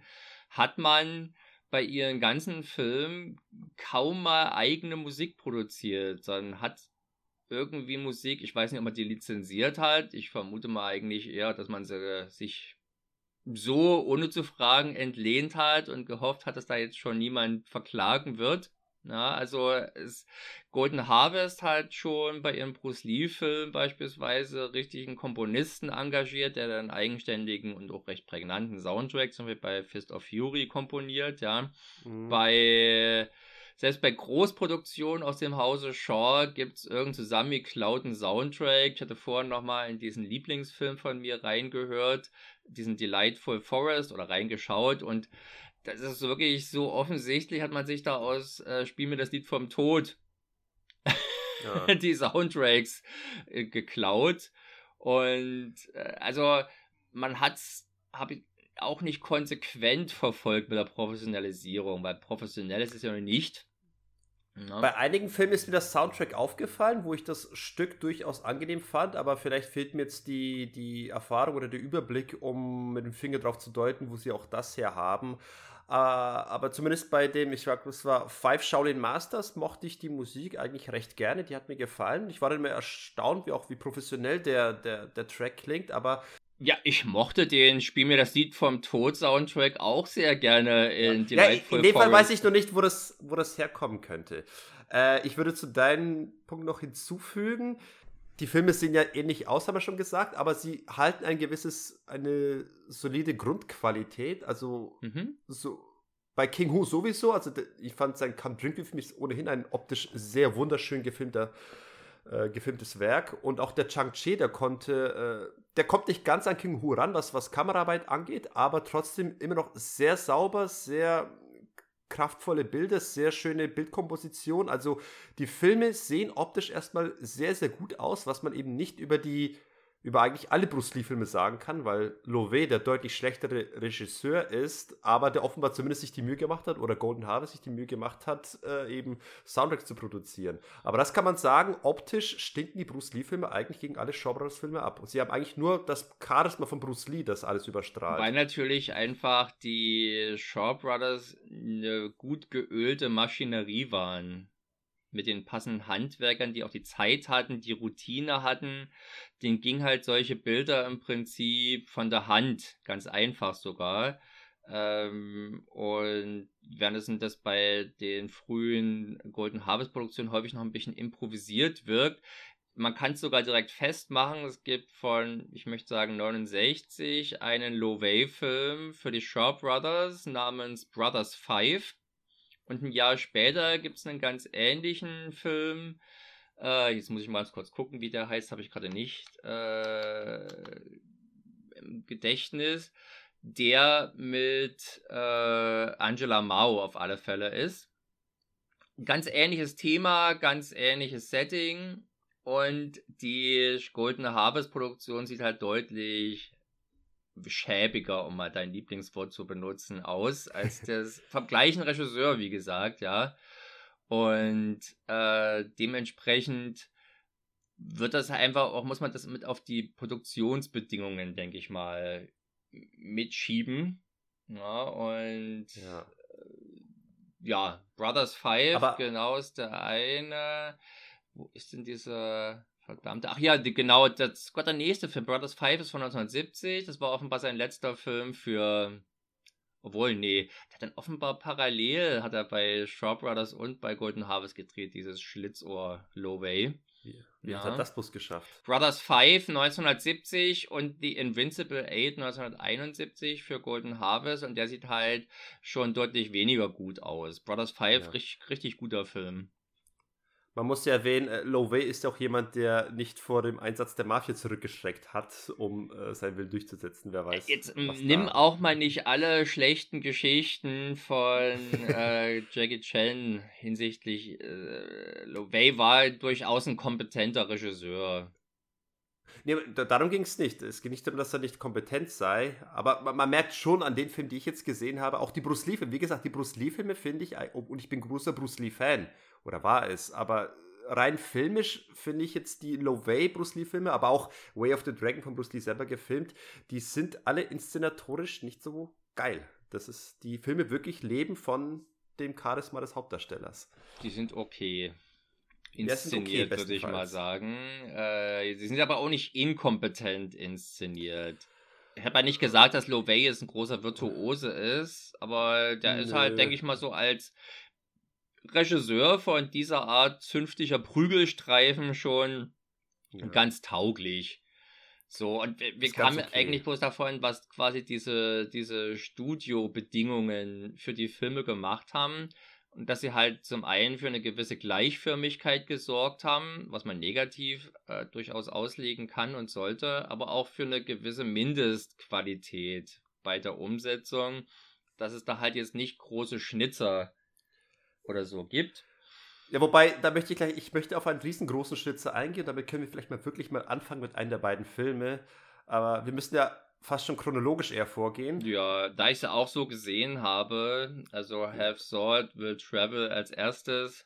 Ja, also die Filme sind nicht sind nicht frei von Fehlern und äh, ich meine, viele Fehler sind verschmerzbar. Ich meine, ich habe ja schon oft gesagt, irgendwelche Anschlussfehler oder irgendwelche Logiklücken, das sei mal speziell bei Schaubra das Film, die jetzt ja generell ein bisschen äh, leicht dem, dem der Fantastik zugewandt sind, wo es auch völlig normal ist, wenn Leute mal irgendwie fünf Meter hochspringen können. Das ist alles in Ordnung, das will ich nicht hinterfragen. Aber dann passieren in dem Film auch Dinge, die ich, äh, wo ich mir schon denke, wer hat denn da geschlampt?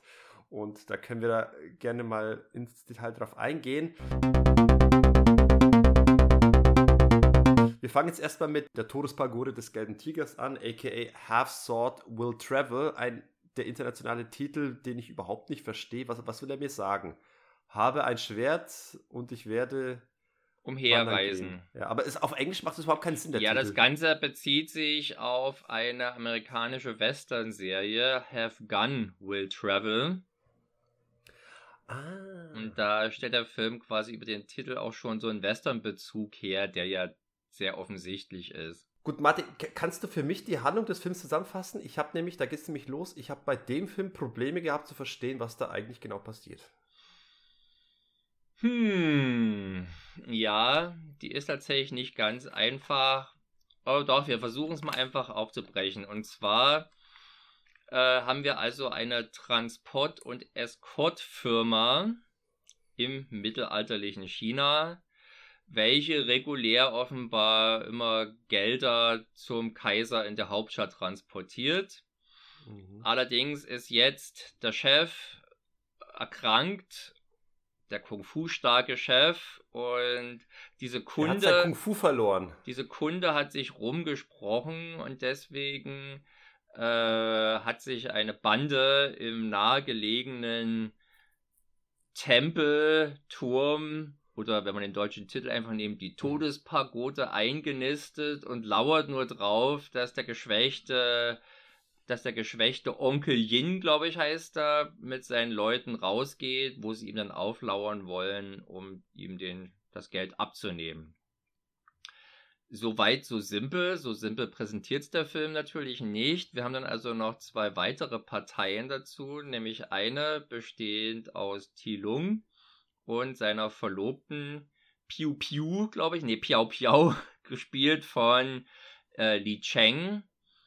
Äh, da, die kommen aus dem offenbar nahegelegenen Dorf der Unbesiegten oder der Unbesiegbaren oder so ähnlich wird es genannt. Ähm, mhm. Sind auf Besuchtour bei Onkel Yin und bieten ihm natürlich Hilfe an bei diesem Transport. Und dann haben wir als dritte Partei den einsam herumziehenden David Chang, ein verarmter Meisterschwertkämpfer mit tollem Pferd, mit dem er sich gerne unterhält. Der ist halt im Prinzip das Pendant zum klassischen Westernhelden, könnte man vielleicht sagen. Ja. Ist auch im Prinzip so die, die Quintessenz dessen, was so die, die Wuscher-Erzählung ausmacht, nämlich eben dieser einzelne Held, der no, vagabundiert. Nee sehr, nee, sehr häufig steht der Held in Wuxia-Geschichten, ist Teil der Martial Arts Community, der, der mhm. Zhang Hu. Wenn das in der hier ist eher vergleichbar mit so einem typischen, also entweder dem amerikanischen Loner, dem Lone Gunman oder halt dem Ronin im japanischen Chanbara-Kino. Ja. Und ich meine gelesen zu haben, dass Wusha vor allem auch immer diesen, diesen Einzelgänger ausmacht, der. Ja, der, der Einzelgänger ist aber in der Gruppe Einzelgänger, während es in der hier sich schon wirklich ganz schön rausnimmt und vor allem, was halt vielleicht den Film auch ein bisschen eine gewisse, gewisse hier in vor, muss man hier mit Vorsicht genießen, äh, Signifikanz verleiht, dass er halt sei, auf seinen Arm sein, wird halt mehrfach eingegangen und ist halt für ihn auch offenbar mm, eine Wurzel für großes Ungemach und Schmach. Und Was ich auch gut finde in dem Film, dass das herausgearbeitet wurde, weil oftmals ist es so, dass du eben so den, den umherziehenden, ähm, mittellosen Kung-Fu-Kämpfer hast in vielen Filmen.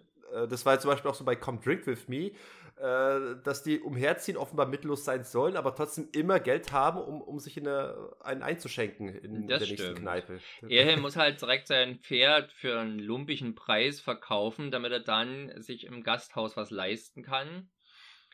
Äh, ja, um die, um, sagen wir mal, die Lage noch komplizierter zu machen, scheint David Chang auch noch Gefallen an Piao Piao, also der Verlobten von Tilung, gefunden zu haben, was auf Gegenseitigkeit beruft, was man wieder den Tilung-Charakter verständlicherweise, aber trotzdem auch nervigerweise eifersüchtig macht.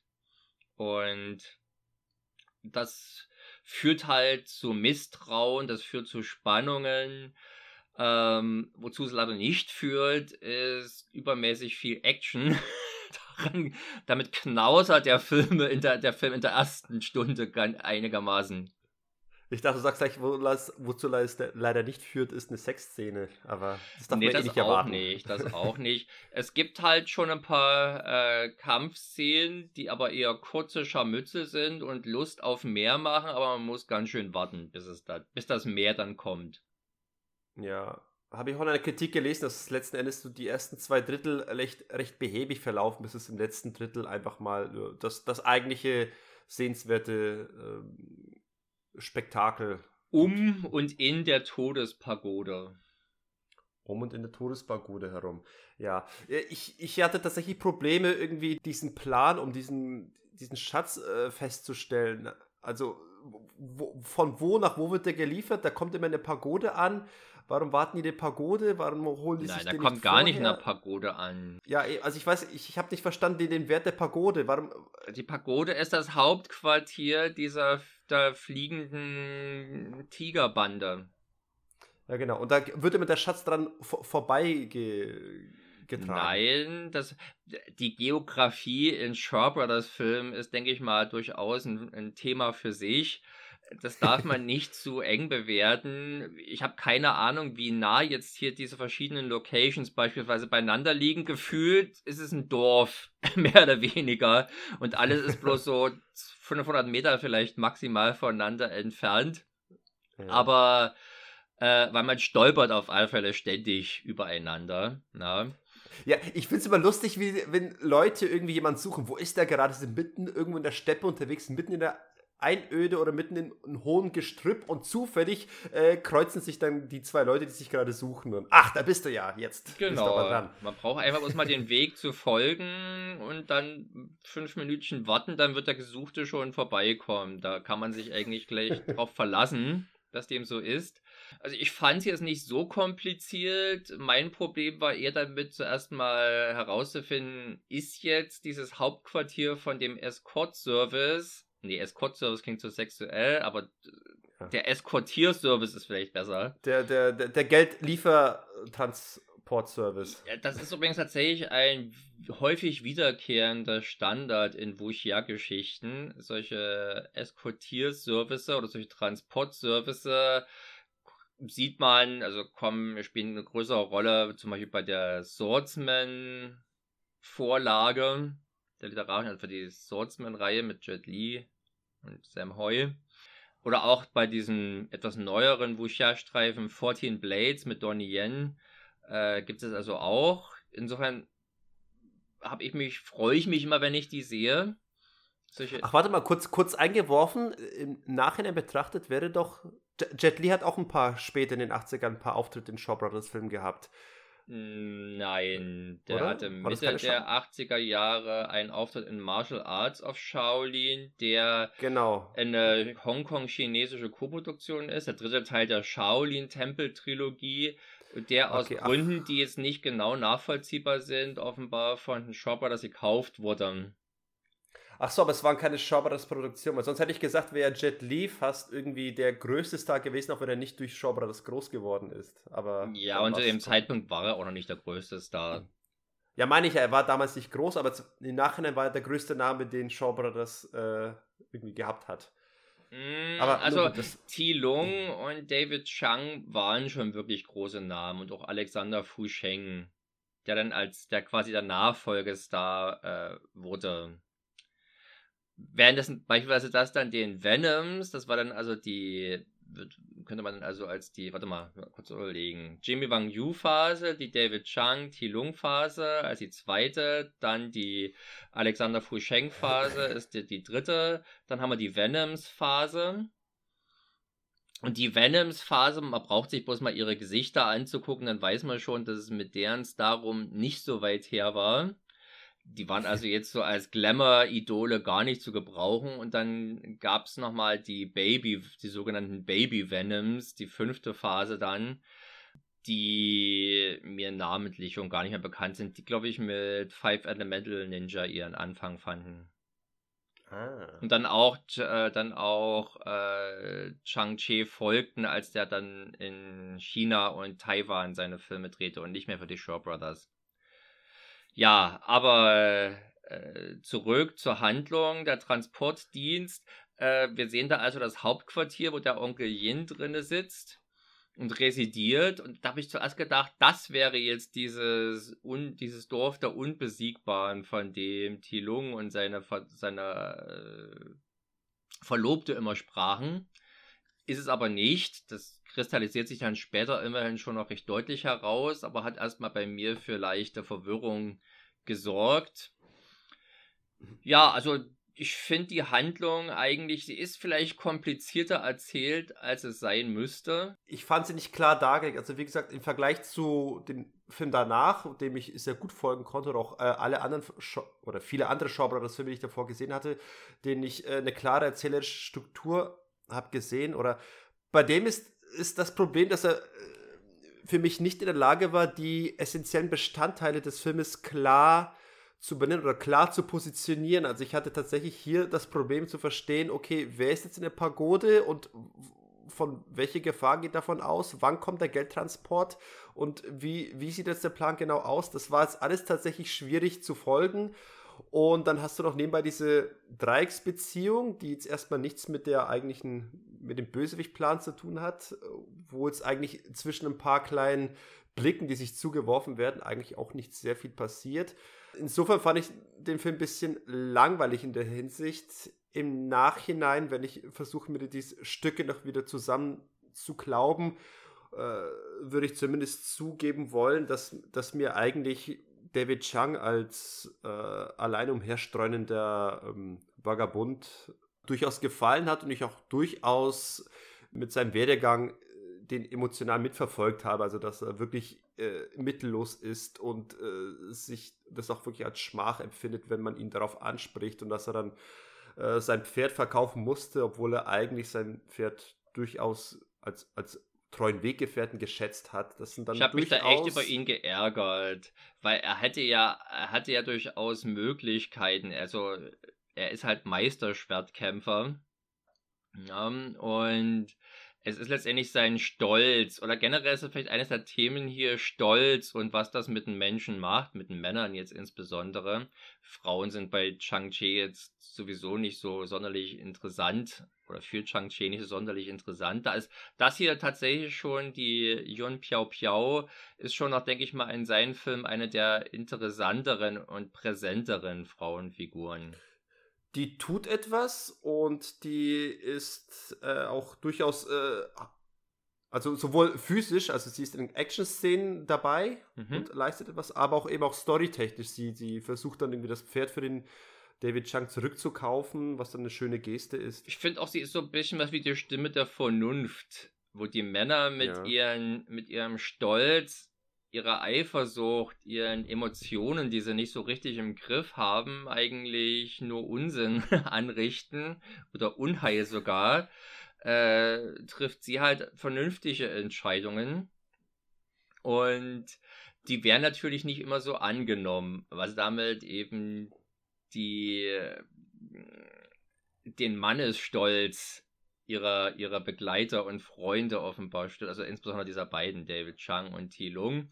Also auch David Chang, der von den beiden männlichen Helden hier würde ich mal sagen, der deutlich sympathischere ist, weil der ewig eifersüchtige und misstrauische T. Lung ging mir dann schon relativ schnell auf den Zeiger. Ja, der ist leider ein bisschen nervig, zumal er doch sonst eigentlich schon auch eine sehr, sehr joviale äh, Aura ausstrahlt in anderen Filmen. Ja, der ist ja halt so unsicher, obwohl er doch selber auch ein super Schwertkämpfer ist. Und naja. das, das äh, nervt ein wenig. Also ich finde das okay. Müssen wir es aufs Alter ist besonders grün noch hinter den Ohren. Deswegen auch unsicher. möglich. Aber, aber schön, wie die sich auch gelegentlich sich so ihre, ihre, ihre, ihre Pissduelle austragen. Die begegnen sich ja mehrfach im Film und dann drohen sie sich gegenseitig mit der, äh, indem sie das Schwert immer weiter aus dem Schaft herauszücken und keiner würde irgendwie nachgeben wollen. Und ja, was willst du denn? Na, komm doch her. Äh, ja, das es wird natürlich auch Chang-Chi. Männlichkeit in ihrer dümmsten Reinform. Ja, ja. Toxische und dumme Maskulinität. toxisch dumm, möchte man sagen. Äh, Chang-Chi wird ja nun immer mal unterstellt oder es wird angenommen, dass der schwul gewesen ist. Ja, was, mhm. sagen wir mal, seinem Fetisch für freigelegte Männeroberkörper durchaus oder davon auch durchaus unterstützt wird. Die Art, seine Männerfreundschaften, äh, wie die dargestellt, dargestellt werden, ist das durchaus auch was erstmal plausibel wirkt. Ja, und die völlige Ignoranz, die er gegenüber Frauenrollen an den Tag legt. Insofern mhm. passt das natürlich auch hier, dass also zum Beispiel die Art, wie mit Schwertern umgegangen wird, das Ganze auch phallusartiger wirkt, als das jetzt bei anderen, äh, bei, bei Schwertkämpfen anderer Regisseure der Fall ist. Also wie damit rausgelockt wird, ja, wie die sich quasi, wie die immer ein bisschen mehr vom Schwert aus der Scheide rausziehen. so ke ein keckes Reizen des Gegenübers.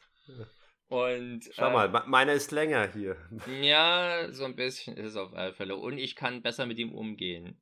Das ist auf alle Fälle auch wichtig. Ja, da haben wir dieses, als der David Chang zum Hauptquartier der, des Escort-Service kommt, wird er also dann reingebeten, obwohl er eigentlich nicht möchte. Und da gibt es dann halt ein relativ unangenehmes Essen slash Verhör, äh, weil der, äh, weil David Chang offenbar lange nichts gegessen hatte, haut er jetzt erstmal rein. Was natürlich auch wieder Fragen hinsichtlich seines sozialen Statuses aufwirft, die ihm unangenehm sind. Und Tilung, wie ihn halt schon mal aus der Reserve locken mit immer mal zu kleinen Unterstellungen. Und das ist ganz spannend. Interessant wird das Ganze noch, dass dieses Festmahl gesäumt wird von, weiß ich nicht, 50 Mitgliedern des äh, Escort Service, die wie steife Gipsfiguren dieses, dass das, das den Festsaal säumen. Ja. Man fragt mhm. sich, stehen die da den ganzen Tag rum? Gleiches war dann auch nochmal bei den, bei den Bösewichten der Fall, wo halt auch ein ganzes, also eine riesige Anzahl von Schergen rumsteht. Wir sehen ja später mal in dieser Pagode, da in der Pagode ist außer so ein paar Figuren nichts drin. Also sieht überhaupt nicht wohnlich aus, wie, wie, wie ein Platz, wo Leute längere Zeit ausharren könnten. Man fragt sich halt, ja, äh, frieren die irgendwie ein, wenn sie gerade nicht von Interesse sind und warten einfach nur, bis ein Zauberwort sie wachruft. So ähnlich wirkt es halt dann auch bei der bei dem Eskortierservice.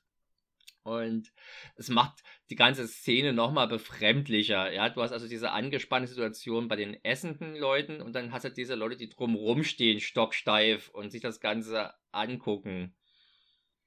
Aber ich glaube, das erlebt man bei fast allen Genres-Filmen, wo sich irgendwo äh, festlich zusammengefunden wird. Dann hast du immer irgendwie diese Schar an, ja, Wachen, die da drumrum lungern. Das aber doch nicht seltsam 50 wird. oder so. Das ist so. Äh, ich hatte eher das Gefühl, dass man gedacht, ey, wir haben noch Statisten hier rum, was machen wir mit dem? Ja, lass uns die uns da mal aufsäumen. Das zeigt zumindest, dass wir Geld haben, Statisten anzuheuern zeigt das nicht eher die Macht des, des Gastgebers, dass er sagt, ich habe so viel Wachen um mich herum, ihr könnt euch hier sicher fühlen.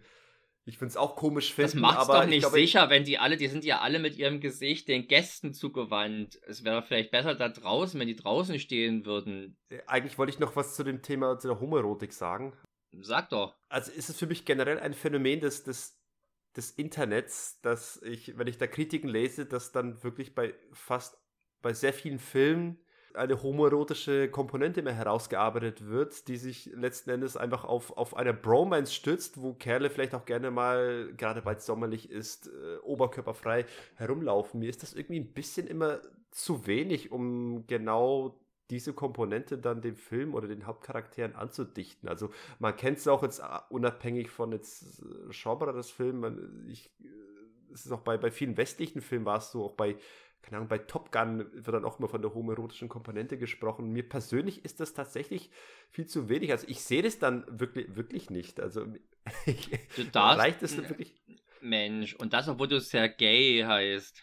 Ja, ich habe mir da schon viel anhören dürfen diesbezüglich. Aber die, äh, also man darf da auch nicht vergessen, dass gerade schwule Menschen hatten ja nichts früher. Sprich, die haben da natürlich auch auf Anzeichen, äh, waren sensibel für Hinweise, für sanfte, versteckte, mhm. kodierte und haben das dann halt gesehen. Ich würde behaupten, hier ist das jetzt gar nicht irgendwie groß versteckt. Also zum Beispiel, obwohl bei den Shaw Brothers ja gerne mit einem gemeinsamen Kostümfundus gearbeitet wird, äh, gönnt sich nur Chang-Chi für seine Krieger regelmäßig Oberrüstungen oder von Oberkörperrüstungen, die halt Dekolleté freilassen. Ja, das siehst du sonst bei niemanden. Und ich würde mal behaupten, je älter er wird, also je später die Filme kommen, desto unverhohlener wird das Ganze. Also bei den Venoms-Filmen äh, wirkt das dann schon wirklich grotesk, was für abartige Klamotten die anhaben. Weil sie auch gerne noch bunt sind. Und äh, beim You One-Armed Swordsman haben wir also auch so Szenen, wie die sich beide quasi äh, umarmen, wie die dann miteinander auch mal abziehen. Das sieht auf jeden Fall schon deutlich vertraulicher aus, als das im Genre üblicherweise der Fall ist. Ich glaube, es ist ein Grund, dass halt Shang-Chi nicht so oft One Art Swordsman-Filme gedreht hat, weil da bietet es sich nicht so oft an, den Hauptdarsteller äh, oberkörperfrei äh, zu präsentieren. Er hat mehr One-Armed Swordsman-Filme gedreht als vermutlich jeder andere Regisseur. Ja, aber, aber trotzdem konnte er da nicht so oft auf die, die, den Oberkörper, den freien Oberkörper seines Hauptdarstellers legen. Ja, persönlich, also ich bin da wirklich äh, ganz plump, also selbst Zärtlichkeiten, die sich zwischen zwei Männern ausgetauscht werden, sind, qualifizieren sich für mich noch nicht, um äh, da irgendwelche Schlüsse zu ziehen. Bei meiner Erfahrung, ich, ich war mal zwei Wochen lang in Äthiopien. Ich war dort in, einem, in dem Campus, in der Universität in, in Addis Abeba. Und dort habe ich auch mal zwei Wochen lang erlebt, wie, wie die Studenten miteinander umgehen wie die, und wie sie leben. Und ich habe festgestellt, es ist sehr oft so, dass zwei Kerle, zwei Burschen einfach mal sehr eng beieinander vor dem Computer sitzen und da irgendwie oder sich unterhalten. Also da ist sehr viel Körperlichkeit da, die äh, da ist doch mal ganz normal, dass einer den Arm und den anderen hat und sie gemeinsam irgendwie sich was angucken. Man möchte auch die ganze Zeit da eine homoerotische äh, Komponente da hinzudichten, aber die ist nicht da. Das ist einfach ein ganz normaler brüderlicher Umgang, der mehr Zärtlichkeiten zulässt als in westlichen Gesellschaften vielleicht. In China ist es aber offensichtlich nicht der Fall, weil in den Filmen, die nicht von Chang-Chi stammen, findet sowas ja nicht statt oder bestenfalls in total reduzierter Form. Also es ist schon eine Chang-Chi-Spezialität. Okay, ich werde mal, ich werde mal, wenn ich jetzt mir noch mehr Lau Ka-Leung-Filme angucke, mal genau darauf achten. Aber ich, ich merke nur immer wieder bei mir selbst, dass ich tatsächlich dafür für diese, für diese Details, für, für diese Bildsprache gar nicht empfänglich bin oder die an mir vorbeizieht, weil ich das meist als sehr, sehr äh, natürlich wahrnehme und mir da nichts weiter dabei denke. Natürlich ist natürlich auch ein, ein Begriff, der mir jetzt bei diesem Chang-Chi-Film total einfällt, dieses natürliche Verhalten. Auch übrigens die Art, wie sich hier Pfeiler, Speere in die Brust bohren, auf so eine doch recht wollüstige Art und Weise, die Art, wie dann der Blutsquib zelebriert wird. Also, das wirkt tatsächlich schon anders als bei den anderen Regisseuren. Insofern finde ich es zumindest erstmal naheliegend, dass man sich äh, da Gedanken drum gemacht hat. Shang-Chi selber hat das natürlich nie irgendwie zugegeben. Weil du meinst, bei Laukkalön gäbe es das nicht. Also zumindest hast du ja bei 36 Kamera Shaolin auch ständig einen oberkörperfreien äh, Gordon Liu. Hier ist ein Unterschied, ob man seinen Oberkörper einfach frei legt oder ob man ein, eine Obertrikotage trägt, die halt einfach extra im Brustbereich ausgeschnitten ist, viereckig, um den Oberkörper dort nur freizulegen. Am Bauch war er offenbar nicht so interessiert. Obwohl, nee, das geht schon bis meistens bis zum Bauchnabel runter, diese, diese Dekolletés. Ganz komisch, die habe ich jetzt überhaupt gar nicht im Kopf. Jetzt, wo du sagst. Ja, hier gab es noch nicht ganz so, obwohl ein paar, also die Schergen hier in, beim Eskortierservice hatten die zum Teil auch. Also ich möchte gerne mal äh, erstmal mich mit einem Volkskundler unterhalten, der sich auch mit der zeitgenössischen Bekleidung auskennt. Vielleicht gab es da wirklich mal diese Teile dort. Ja, also nichts davon sieht aus, als wenn es tatsächlich Wurzeln hätte in der chinesischen Kultur oder Geschichte. Das wirkt doch mehr wie reine Fantasy-Dinger. Wie, das ist keine authentische Bebilderung der zeitgenössischen äh, Kleidungsstils? Na gut. Dann. Der Verdacht steht zumindest im Raum, ja. Was sind denn jetzt eigentlich, du hast ja ange bist ja eingestiegen, dass es hier so grobe Fehler gäbe. Welche wären die ja, denn? Also auf einen, den, den, auf den komme ich im zweiten Teil zu sprechen, also in dem anderen Film. Okay. Ganz generell möchte ich sagen, bei den Action-Szenen Grundsätzlich möchte ich lobend erwähnen oder herausstellen, dass die Filme eine Tugend pflegen, die, wie ich finde, äh, nichts von ihrer Qualität und von ihrer Wichtigkeit verloren hat und nach wie vor, finde ich, äh, einen Platz hat oder haben sollte im modernen Action-Kino und die Filme etwas tun, was viele Actionfilme heutzutage nicht tun, nämlich eine, eine klare Übersicht über das Geschehene. Also ich, ich hat, erwähnte schon, dass ich die Kameraarbeit sehr gut finde äh, bei den Filmen und auch speziell bei den Kampfszenen äh, fand ich, ist mir immer wieder aufgefallen, dass äh, immer schön aus der Totalen gefilmt wird und dass du immer ganz klar im Bild siehst, wer gerade gegen wen kämpft und dass auch längere Einstellungen zugelassen werden, wo auch mal kunstvolle Bewegungen gemacht werden, ohne dass da zwischendurch geschnitten wird. Alles Dinge, die, ich, die man heutzutage gerne mal bei Action-Szenen auch vermisst, auch bei, bei großen Produktionen. Man versucht irgendwie ständig irgendwelche Sachen zu kaschieren. Und hier bei den Shaw Brothers ist das noch alles sehr, sehr schön einfach und klar und man sieht, dass die, die Leute da wirklich einer intensiven Choreografie sich unterzogen haben. Hm. Äh, nichtsdestotrotz, äh, wenn es dann zu einzelnen martialischen Szenen kommt, also wenn es dann wirklich zu einer Splatter-Szene kommt, zu einer Aufspielszene, eine Blutszene oder wo jemand dann äh, eine Grimasse ziehen muss, weil er gerade den Todeskampf hat, dann wird das Ganze schon mal sehr grob schlechtig. Also dann wird dann mit, mit Schnitt und mit Nahaufnahmen wird dann schon äh, etwas plump gearbeitet und dann die Todesszenen präsentiert, die schon doch recht sehr viel Vorstellungskraft vom Zuschauer einfordern. Und hinzu kommt noch dieses wundervolle Klischee. Ich weiß nicht, wo das im Film zum ersten Mal passiert ist, aber die Shaw Brothers Filme oder speziell die Chang-Chi Filme machen das sehr gerne. Du hast eine Person, der der, der der Gnadenstoß versetzt wurde, also irgendwie der letzte Schwerthieb und der letzte Speerspieß äh, und dann fällt die Person hin, aber hat noch die letzte Kraft, um sich nochmal kurz aufzubäumen und das Gesicht äh, zähneknirschend zu verzerren, äh, um dann doch noch plötzlich völlig kraftlos einzusacken. Und das erlebt man, solche Todesszenen erlebt man ständig in den Shaw Brothers Filmen, die ein bisschen vielleicht cheesy sein mögen, aber äh, ich, ich mehr als eine Art äh, witziges Klischee dann wahrnehme sein mögen, finde ich jetzt noch, also sie sind es schon. Ja, ich habe dir ja gestern auch dieses Bild geschickt noch, äh, als mhm. gerade da David Chang seine Todesszene schon mal vorher herbei imaginierte und also irgendwie, ich glaube, auch einen Speer in Wanst bekommt und dann Gesichtsfasching abfeiert, der aber tatsächlich mhm. eher aussieht wie aber echt harte Verstopfung. Na, kriegt einen Kolben einfach nicht rausgedrückt und äh, das ist also nicht männlich schön oder irgendwie tragisch. Man möchte eher kichern, wenn man das so sieht. Äh, auf die Action auch kurz anzu, äh, zu sprechen zu kommen. Das Lob, finde ich, was du der Übersichtlichkeit machst, ist nicht verdient, weil es einfach was anderes noch nicht gab. Also zerschnittene Action-Szenen sind ja erstmal mit einem Mehraufwand verbunden, nämlich sowas aus mehreren Einstellungen zu drehen, äh, aus mehreren Perspektiven zu drehen und ja. dann irgendwie zusammen montieren. Das heißt, man müsste die gleiche Szene mehrfach spielen, proben, drehen und so weiter und so fort und dann quasi das Beste zusammenschneiden.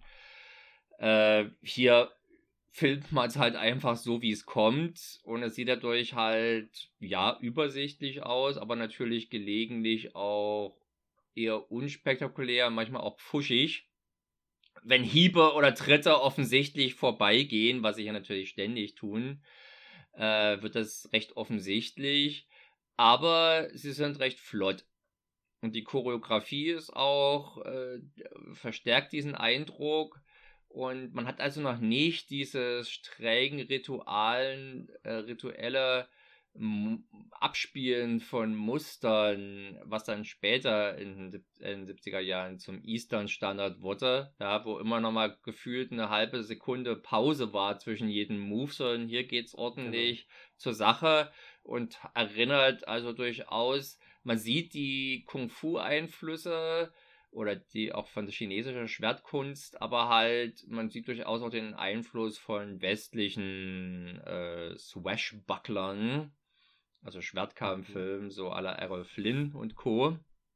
Und das ist eine, eine schöne Mischung, der tatsächlich dann einfach ein bisschen die Höhepunkte fehlen da bin ich voll und ganz bei dir. Also ich bleibe dabei, dass ich die Kameraarbeit eben schön übersichtlich fand. Wenn du so sagst, ja, es ging nicht anders, eigentlich ist es ja auch recht einfach, was dort gemacht wurde. Eigentlich gehört nicht viel dazu. Äh, dazu habe ich jetzt persönlich zu wenig äh, Filmerfahrung und man müsste es vielleicht mal mit Film vorher vergleichen. Ich weiß nicht, wie die, wie, wie Martial Arts Filme vor den Shaw Brothers ausgesehen haben. Oh, vor den Shaw Brothers. Also ich finde es schon. Äh, nee, äh, oder generell, oder generell Kung Fu Filme, die es schon vor den Shaw Brothers gab. Na, man könnte es ja auch mal vergleichen, beispielsweise mit One-Armed Swordsman, dem Jimmy Wang Yu Film. Äh, da ist hier, sind hier die Bewegungen, die Choreografien schon deutlich flüssiger und mehr Action-Szene. Der Peking-Opern-Einfluss ist deutlich weniger zu spüren als beim One-Armed Swordsman. Zumal äh, du hier auch fähigere, also körperlich, athletisch fähigere Leute hast, weil David Chang ist ja deutlich akrobatischer als, als Jimmy Wang Yu, der glaube ich ja. ein Schwimmer gewesen ist. Ich glaube auch. Was war der? Sowas. Also das spielt da natürlich auch mit rein. Aber abgesehen davon, äh, dass das, die, diese Klarheit in den Action-Szenen, äh, wie du sagst, es ist recht relativ unspektakulär und höhepunktlos. Das stimmt schon. Es gibt nicht so die, die, den einen besonders krassen Move. Also der Film bemüht sich natürlich immer wieder, indem er dir dann eine, eine besonders martialische Todesszene hier und da bietet. Und gelegentlich in der Filmografie von Shang-Chi, dann gibt es auch die einzelnen Momente, wo du, wo eine Todesszene im, im Kopf hängen bleibt. Das wäre für mich zum Beispiel eine in dem Film danach, den wir besprechen wollen. Äh, in dem Film, der, der ein bisschen danach schreit, dass, dass die dass der, der große Höhepunkt des Filmes eben der, der Kampf in der Pagode ist, weil die kämpft sich ja von der ersten Etage bis ganz nach oben hoch.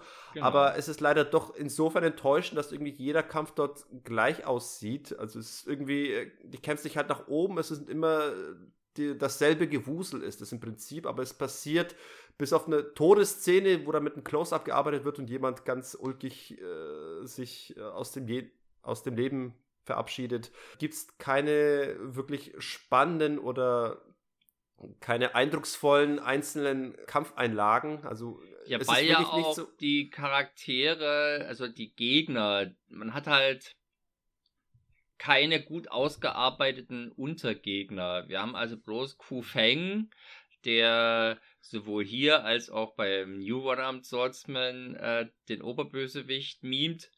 Ähm, der ist erkennbar, weil er sich auch farblich abhebt vom Rest und vom Gehabe. Mhm. Äh, bei den anderen, bei den Unterschergen, ja, da gibt es eine Handvoll, die man schon mal mit einem Namen und einer Funktion, ich glaube, eine heißt die Pest oder so, kennengelernt hat. Dann gibt es den Stummeln. Ähm, aber gerade im Showdown sind die halt nicht mehr so präsent.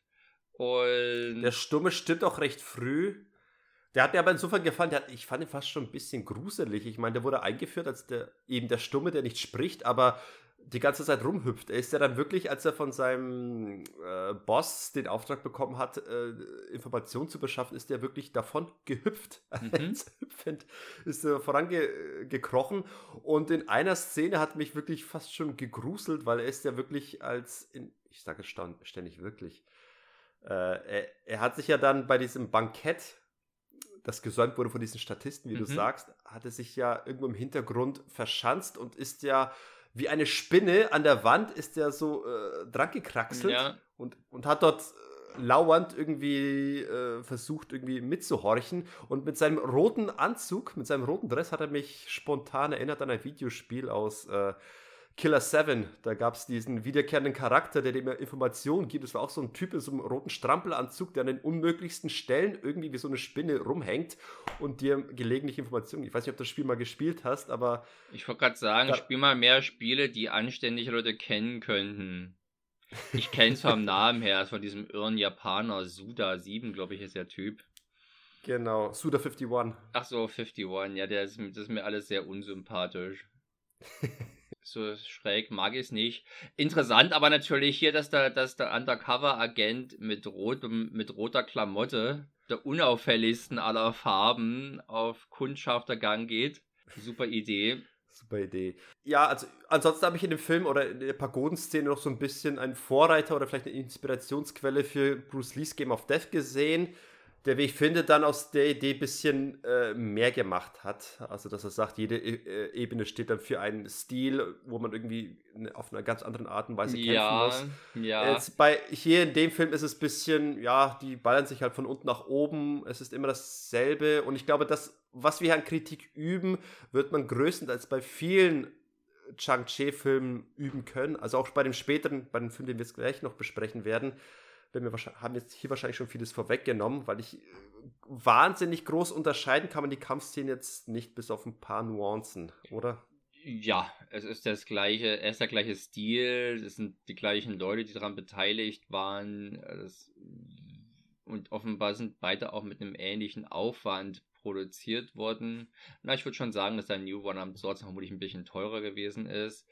Mhm. Ähm, aber die wenn man es dann mit den späteren Chang-Chi-Filmen vergleicht, zum Beispiel Five Elemental Ninja, ja, mhm. der eine viel, viel, viel trashigere Produktion ist. Und generell, also spätestens ab den Venom-Filmen sind die Chang-Chi-Filme machen wirklich einen billigen Eindruck. Die Sets sind klein und man kriegt fast Platzangst. Ähm, aber häufig genug bieten die dann halt so schräge Highlights, irgendwelche absurden Gegner mit Special Skills oder sowas, die dann halt so einen comichaften Charme versprühen, wenn die sich ins Geschehen einklinken. Ja, es, es sind dann diese Gimmicks, die eingebaut werden, die dann das Erinnerungswürdige sind. Es ist dann nicht die Choreografie, die eigentlich recht ähm, unspektakulär ist, obwohl da Akrobaten tätig sind, die Kunststücke vollführen, die wir jetzt nicht vollführen könnten. Aber ja, es sind am Ende vor allem Kostüme und die, die Gimmicks, die die Story mit sich bringt, die dann in Erinnerung bleiben. Also eben auch, dass du diese verschiedenen Stile hast, dass jeder irgendwie einem bestimmten äh, bösartigen Tier zugeschrieben wird. Und ich habe jetzt das Problem gehabt, dass ich jetzt die Genre-Filme in letzter Zeit recht äh, bunt, also recht relativ willkürlich geguckt habe. Also ich bin jetzt nicht chronologisch irgendwie vorgegangen, sondern ich habe irgendwie so ein bisschen die geguckt, die mich jetzt gerade angesprochen haben. Mhm. Da bin ich ein bisschen rumgesprungen und so ist jetzt mir bei dem Five Deadly Venoms nicht sofort aufgefallen, dass irgendwie der jetzt irgendwie deutlich ähm, schlechter aussehen würde als die anderen Sag's Filme. ruhig, schäbiger. ich, wollte mal das Wort mal aufsparen. Wenn ich mich daran zurückerinnern muss, stimmt, äh, bei dem Film sind mir jetzt die optischen Qualitäten weniger aufgefallen bei, als bei anderen Filmen. Ich finde schon, dass er also hier, dass ich bleibe also durchaus bei der Behauptung, dass das hier die beste Phase für Chang-Chi ist. Es ist vielleicht nicht die unterhaltsamste Phase, ja, also ein Five Elemental Ninja ist natürlich ein idealer Partyfilm Mhm. Äh, das ist der hier nicht. Aber dafür hat er natürlich eine Gediegenheit in der Inszenierung, die Bildsprache, äh, die, Charakter oder die, die Charaktere sind gut, ent naja, gut entwickelt, im Rahmen der Möglichkeiten zumindest ganz okay entwickelt. Sie haben Momente, sie haben Momente, wo ich als Zuschauer durchaus emotional mit dabei genau, bin. Also genau, und die Schauspieler verkörpern, also Thi Lung und äh, Thi Lung und David Chang sind halt, und auch durchaus die äh, Li Ching, die ja auch eine sehr, sehr prominente Darstellerin bei den Shopper, das zu dieser Zeit war, die dummerweise ich regelmäßig vom Namen her verwechsle mit ihrer Kollegin Ching Li. Äh, ich wollte gerade sagen, Moment mal. Also Li Ching und Ching Li. Und ich finde die ja, Ching Li eigentlich aparter, weil die Li Ching, die also hier dabei ist, äh, die hat so ein leichtes Mondkuchengesicht. Ja, recht rundlich. Dir könnte es so gefallen. Du mochtest dir auch Pauline Jöng in Action Hunter sehr gerne. Äh, die mochte ich aber auch durchaus gerne. Also ihre besorgten Blicke. Das ist alles keine große Schauspielkunst, aber das ist doch souveränes Handwerk, würde ich mal sagen. Äh, dass also diese, diese Beziehung zwischen David Chang und der Li Cheng, die also auf Blicken und auf ein bisschen Fürsorglichkeit basiert, vornehmlich. Äh, dass das durchaus schon Wirken hat, dass ich also auch an dieser Beziehung Interesse hatte Und bei der Szene, wo er sein Pferd verkaufen möchte oder es letztendlich auch tut, das, irgendwie ging mir das nahe. Auf einer, ging mir auch nah tatsächlich. Auf einer oberflächlichen das, Ebene, so äh, selbstverständlich, aber doch schon irgendwie, ich habe da teilgehabt an dieser Situation. Und es ist ja erstmal immerhin was, was nicht selbstverständlich ist. Also insofern, ich wollte nur die nicht völlig vergessen, dass es die Li Ching also auch noch gibt. Und vor allem hat sie hier halt eine Rolle, die, äh, die sie auch ein bisschen fordert, währenddessen zum Beispiel sie auch ja in The New One-Armed Swordsman beteiligt ist, wo sie halt viel weniger gefordert wird oder sie auch ihre, ihr schauspielerisches Vermögen viel weniger unter Beweis stellen kann. Okay, kommen wir damit von der Todespagode des gelben Tigers zum Schwert des gelben Tigers. Zur Todesburg könnte man sagen, des, des gelben Tigers, äh, wo sogar zumindest das gleiche Gebäude auch wieder verwendet wurde. Sehr schön. Ja, das ist jetzt offenbar schon der dritte Teil äh, der Swordsman-Reihe, oder? Es, es gab äh, den, ja. den originalen Swordsman, Return of Swordsman, den zweiten habe ich noch nicht gesehen. Du meinst The One-Armed Swordsman. Swordsmans gab es natürlich wie Sander ja, mehr. One-Armed Swordsman, Entschuldigung. Und, und, und dieser neue Teil ist ja offenbar schon dann der dritte Teil gewesen. Ich habe gelesen, dass er sogar irgendwie den, den Ruf oder von der Popularität her den, den ersten Teil überstrahlt. Äh, stimmt hm, das nee, so? Nee, das stimmt nicht. Von der Wahrnehmung? Ja. Äh, mal unabhängig von der Qualität gilt der erste Teil tatsächlich als ganz, als richtige Großtat des Hongkong-Kinos. Der, der New One-Armed Swordsman ist halt einfach nur okay. Zumindest wenn ich der Wikipedia trauen darf. Achso. Nee, ich hatte ein, in einem Review gelesen, dass es tatsächlich umgekehrt der Fall sei. Oder dass zumindest, natürlich ist der erste One-Armed Swordsman irgendwie der, der wegweisendere, aber offenbar war der New One on Swordsman nochmal populärer, eben weil er die deutlich besseren Kampfszenen hat, weil du eben einen fähigen, weil David Chang ein deutlich fähigerer Kampfkünstler war als eben Jimmy Wang Yu. Tja, das also das war jetzt auch losgelöst von meiner eigenen Einschätzung. Ich finde natürlich auch, dass New One New One-Armed Swordsman mehr reinhaut. Dafür hat One-Armed Swordsman halt vielleicht einfach auch so diese die Grundarbeit oder den, den Grundstock gelegt für Sachen, die dann, auf die dann auch New One-Armed Swordsman aufbaut. Und ist deswegen ja, einfach der genau. wichtigere genau. Film. Ja. Wollen wir mal die, die Handlung zusammenfassen? Also, der New One-Armed Swordsman ist ja ein Reimagining oder eine Art Remake des Originals no, von John Chi selber gedreht. Also eigentlich haben sie nur gemeinsam, dass es halt einen einarmigen Schwertkämpfer gibt. nee, nee, ich wollte gerade sagen, im ersten Teil geht es darum, da wird eben einem Typen der Arm abgehackt und er rächt sich später an seinen Peinigern mit einem Arm. Und diesen Remake hackt sich eben der Hauptdarsteller selbst den Arm ab und rächt sich dann dafür an seinen Peiniger. Ja. Und, ja, und da, das da. Da geht's schon los. Das hat mir schon mal ein bisschen weniger gefallen. Also ich mochte bei dem Original dass du zum einen eine große Charakterbildung hattest. Also es ist recht viel Story und sehr viel Charakterentwicklung passiert, bevor du es dieser Entscheid zur titelgebenden Szene gekommen ist. Nämlich, weil Jimmy Bang Hughes Charakter wurde die ganze Zeit verschmäht im Shaolin-Tempel. Also er, er, war quasi ein, ein ungemochtes Kind, weil er einfach nur der, der Sohn des Retters des das eigentlich Shaolin-Meisters gewesen ist. das fand ich dann spannend, dass er eigentlich noch gegen seine Freunde entgegenstellen musste und es dann am Ende ein Unfall gewesen ist, dass er seinen Arm verloren hat. Hier in New One on Swordsman ist es mehr David Cheng, er ist ein bisschen großkotzig in dem Film. Also er taucht ein bisschen großkotzig ja, auf. Nur am Anfang eigentlich. Aus reinem Übermut fordert er den falschen Gegner heraus und weil er verliert, bleibt er auch seinem Schwur treu und hackt sich selbst den Arm ab.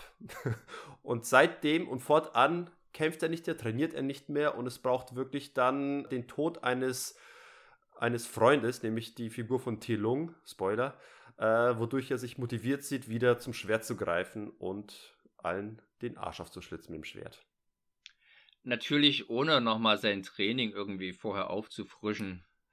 Das hat mir vor allem gefehlt, weil Schauberers Filme waren mich für vor allem gerade in dem Bereich, auch der, das Original hat es gemacht, immer für ihre Trainingsszenen bekannt. Du siehst immer, wie die Charaktere äh, anhand von einem Training wachsen und äh, vielleicht sogar die abenteuerlichsten, skurrilsten Übungen vollziehen, um dann eine Technik zu erlernen, die äh, am Ende den, den einst gefürchteten oder überlegenen Gegner in die Schranken verweisen können. Und das ist etwas, was irgendwie viele Genres-Filme ausmacht, nämlich die, dieses, dieses Weltbild, die, dass das Technik über allen steht. Also der, der größte, der stärkste, der findigste Gegner kann bezwungen werden mit der richtigen Technik. In, bei den Genres-Filmen lebt alles von der Schere, Stein, Papier-Logik. Also man braucht nur das entsprechende das gewusst wie. Das, das gewusst wie, das richtige Werkzeug, um einen entsprechenden Gegner begegnen zu können. Und so auch in dem Film. Ja, es war ja, ja eigentlich im Prinzip das, was einer Trainingsszene noch am nächsten kommt, ist, also schon längst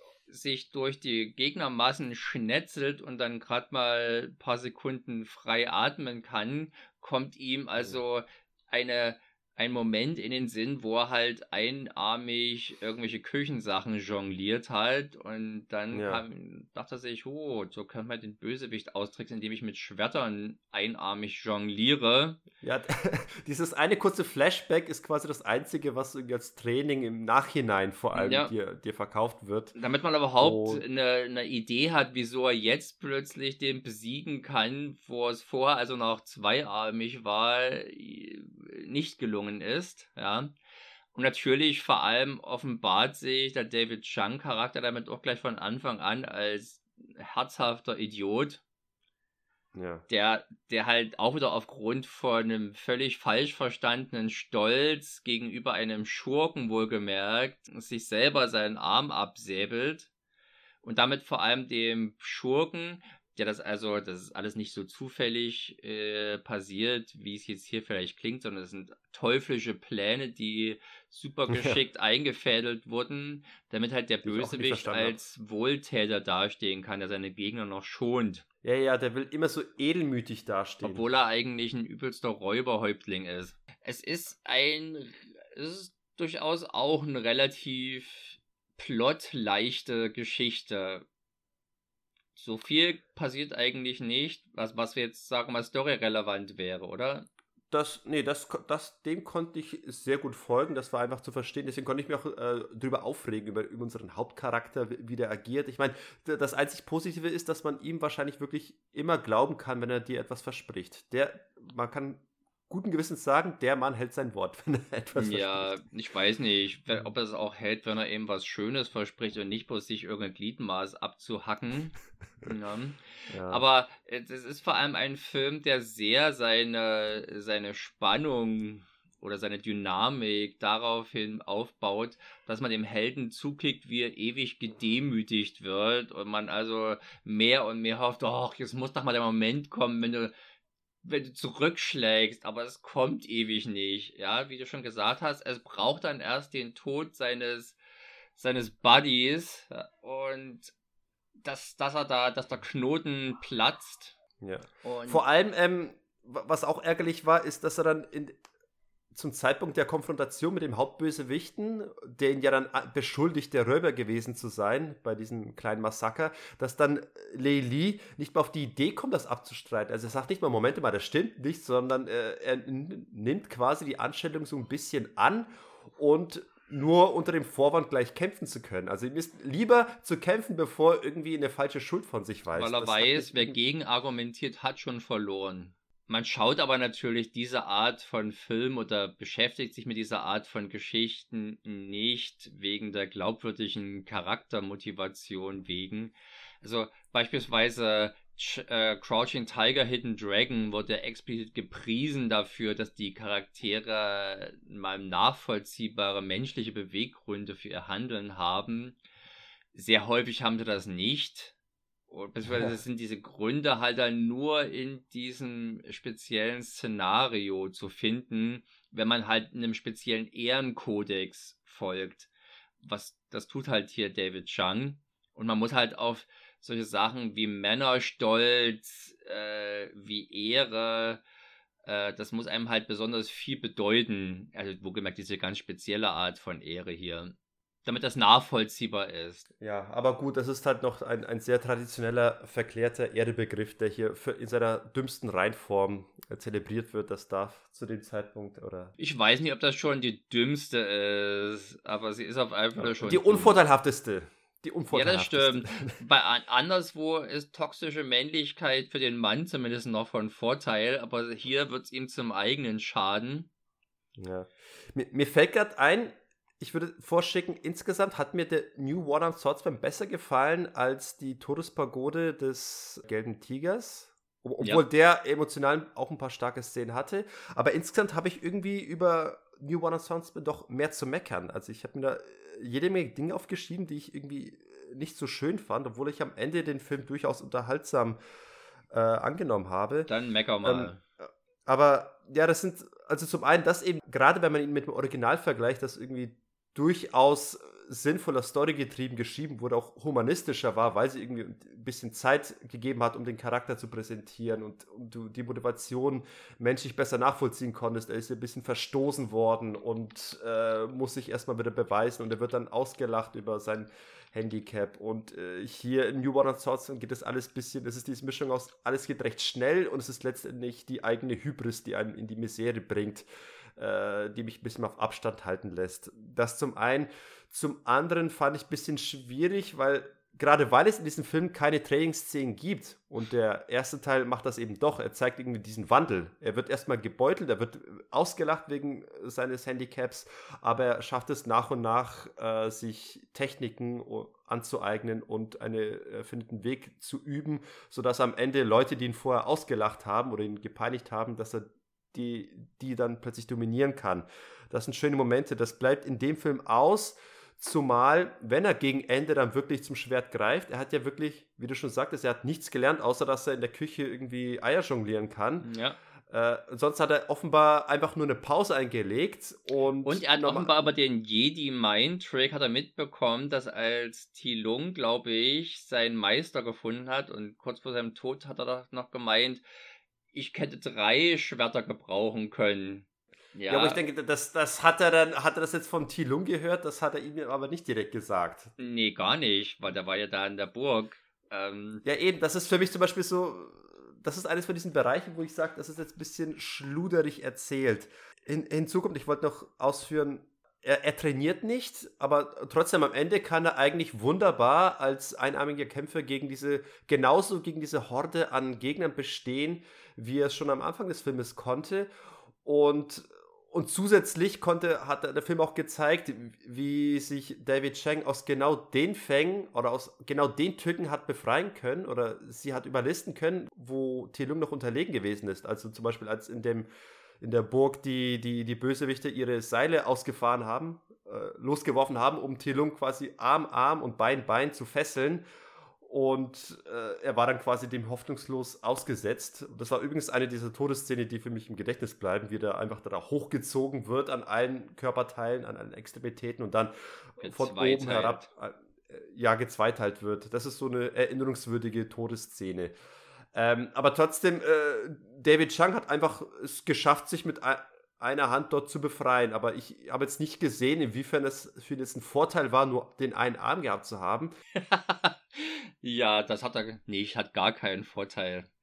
Nee, eben, also äh, ich finde, das Original hat es war besser in der Lage, mir verkaufen zu können, weshalb jetzt unser Hauptcharakter sein Handicap zum Positiven nutzen kann. Also, und in dem Film äh, bleibt das ein bisschen aus. In dem Film sehe ich nicht, warum er jetzt mit einem Arm besser kämpfen könnte. Na, ich glaube, er wurde schon unterschätzt dann von Ku Fengs Bösewicht. Ähm, mhm. Aber das wird auch jetzt nicht groß gezeigt. Das kann man jetzt nur annehmen einfach.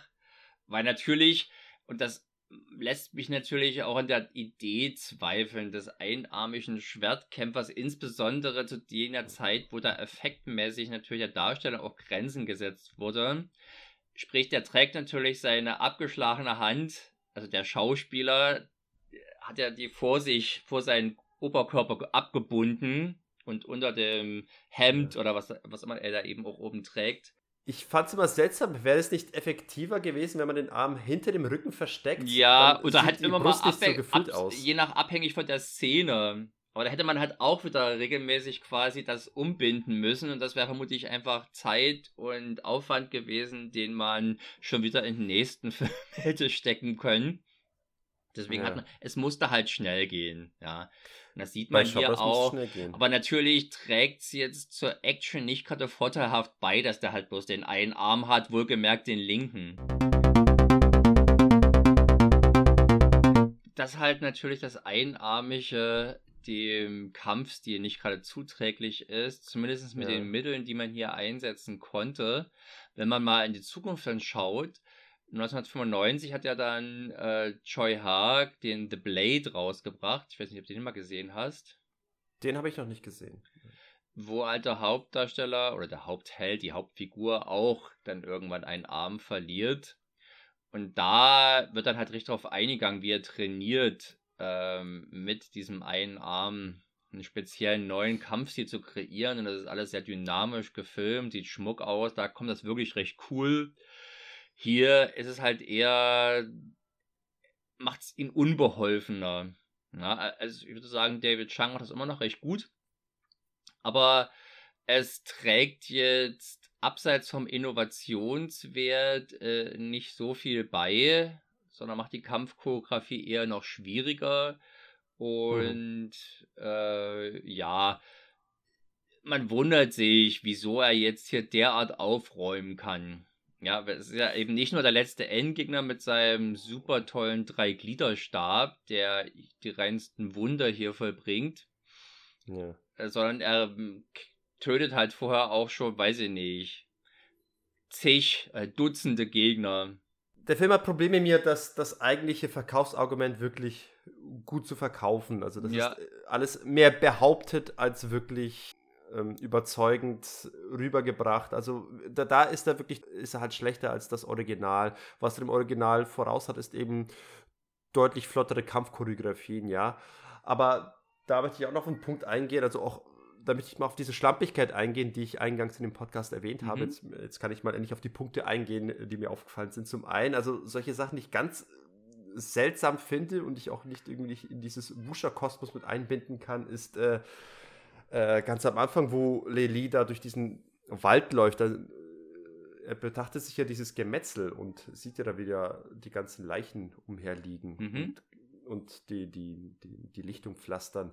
Und man sieht, dass einige der Leichen sehr in auffällig kuriosen, angespannten Positionen ähm, verharren in ihrem Tod, in ihrem Leichendasein. Also da ist eine Person im Hintergrund, eine Leiche, wo das soll eine Leiche sein, die aber irgendwie wie eine Statue fast schon dasteht und sehr kunstvoll die Arme gehoben hat zum letzten äh, Schwertschlag, wo ich dachte, wer positioniert eine Leiche so? Das ist doch. Äh, also als ob, er, als ob er von Medusa plötzlich versteinert worden wäre und jetzt in der letzten Position so ausharrt mhm. und jetzt für alle Ewigkeiten so tot ist. Das ist. Äh, das sind so Dinge, die verstehe ich nicht. Die, Mensch, Wann das die so gemacht werden. Du gehst auch mit einem seltsamen Anspruch an irgendwie Reali an Realismus hier ran, denke ich.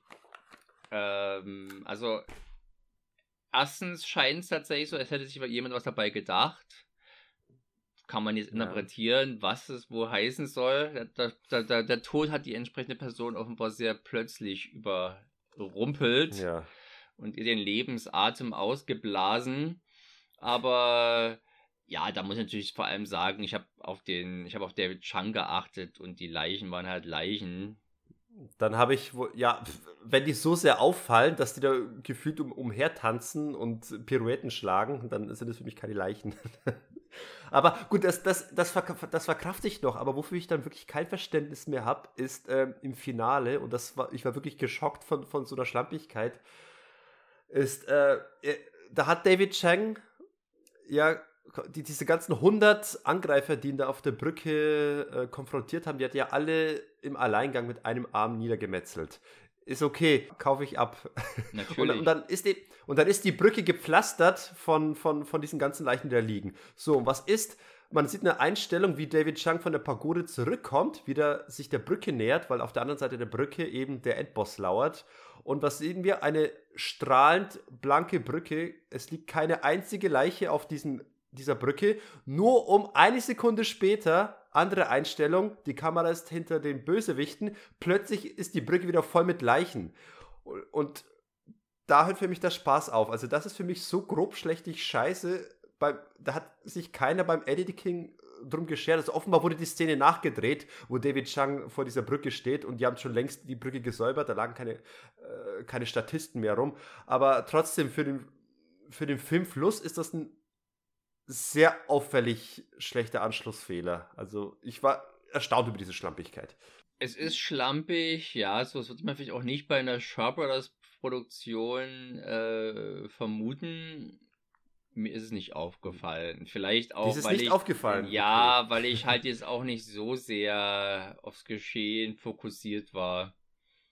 Also der Analysesinn war halt nicht auf äh, nicht nicht auf Zack offensichtlich bei mir. Und also ich bin meistens so, dass ich irgendwie oft, dass mir oft Details entgehen oder dass ich doch mal ein bisschen schläfig bei einem Film werde, aber das, keine Ahnung, vielleicht bin ich auch ein Autist, was sowas angeht. Ich habe mal eine Doku gesehen über Leute, wenn sie zum Beispiel eine Person im Interview sprechen hören, also das ist eine Person, die vor der Kamera und erzählt was, dass die Leute die ganze Zeit auf, auf unwichtige Details im, im Hintergrund achten. Die schauen, was da im Bücherregal rumliegt, die schauen, wie irgendwie die Maserung der, der Tapete ist und solche Sachen. Offenbar bin ich wohl einer von diesen Menschen, die auf sowas Nö, achten. das ist ja eigentlich schon eine sinnvolle Sache. Du wärst halt gut, du wärst halt gut für die Kontinu für die Kontun Mensch. Für die Kontinuität. Ja, da gibt es ja eine extra Abteilung im Allgemeinen bei der Filmproduktion, die eben auf solche Anschlussfehler achtet. Nee, die Sache ist, mir ist oft die Kontinuität auch wurscht. Also ich kenne da viele Kontinuitätsfehler, die, wo ich mich gerne drum beömmel, weil ich verstehen kann, dass diese Film Fehler passieren kann. Ich habe für die allermeisten Kontinuitätsfehler, wenn ich sie denn erkenne, habe ich Verständnis und dann äh, nehme ich sie so mit einem Lächeln hin. Aber in dem Fall bin ich halt wirklich erstaunt, wie wieder bei der Arbeitsweise, wie bei der Produktion das äh, nicht hat auffallen können. Hm. Tja, äh, man hat offenbar auf, auf Zuschauer wie mich gesetzt.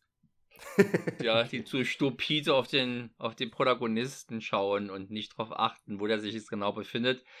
Ja, man sieht halt wirklich, es ist ja ein, ein, ja. ein Umschwung zwischen zwei Szenen. Äh, Brücke hat Leiche, Brücke hat keine Leiche. Schnitt, Brücke hat ja. Leiche, Schnitt, Brücke hat keine Leiche. das ist eine optische Täuschung. Das macht ja diese, so, das macht ja diese, diese Schurkenburg so, so, so unverwundbar. Mysteriös. Mhm. okay, damit bin ich äh, überzeugt. Ja, ich merke tatsächlich auch langsam, wie schon gar nichts mehr mir einfällt, was man jetzt hier noch ja, sagen könnte wir haben das meiste auch schon bei dem anderen Film vorweggenommen. Zu der Kampfchoreografie selbst ist nicht mehr zu sagen, außer dass sie etwas schwieriger war, weil der Arm versteckt werden musste. Aber immerhin, äh, es gibt mehr Kämpfe. Also ja. Action, wer, wer, diese Art von Schwertkampf sehen möchte, der ist auf alle Fälle mit dem New One-Armed Swordsman besser bedient. Mit, was ja. war es nochmal? Das Gold, nee, das welche Schwert des, des gelben Tigers?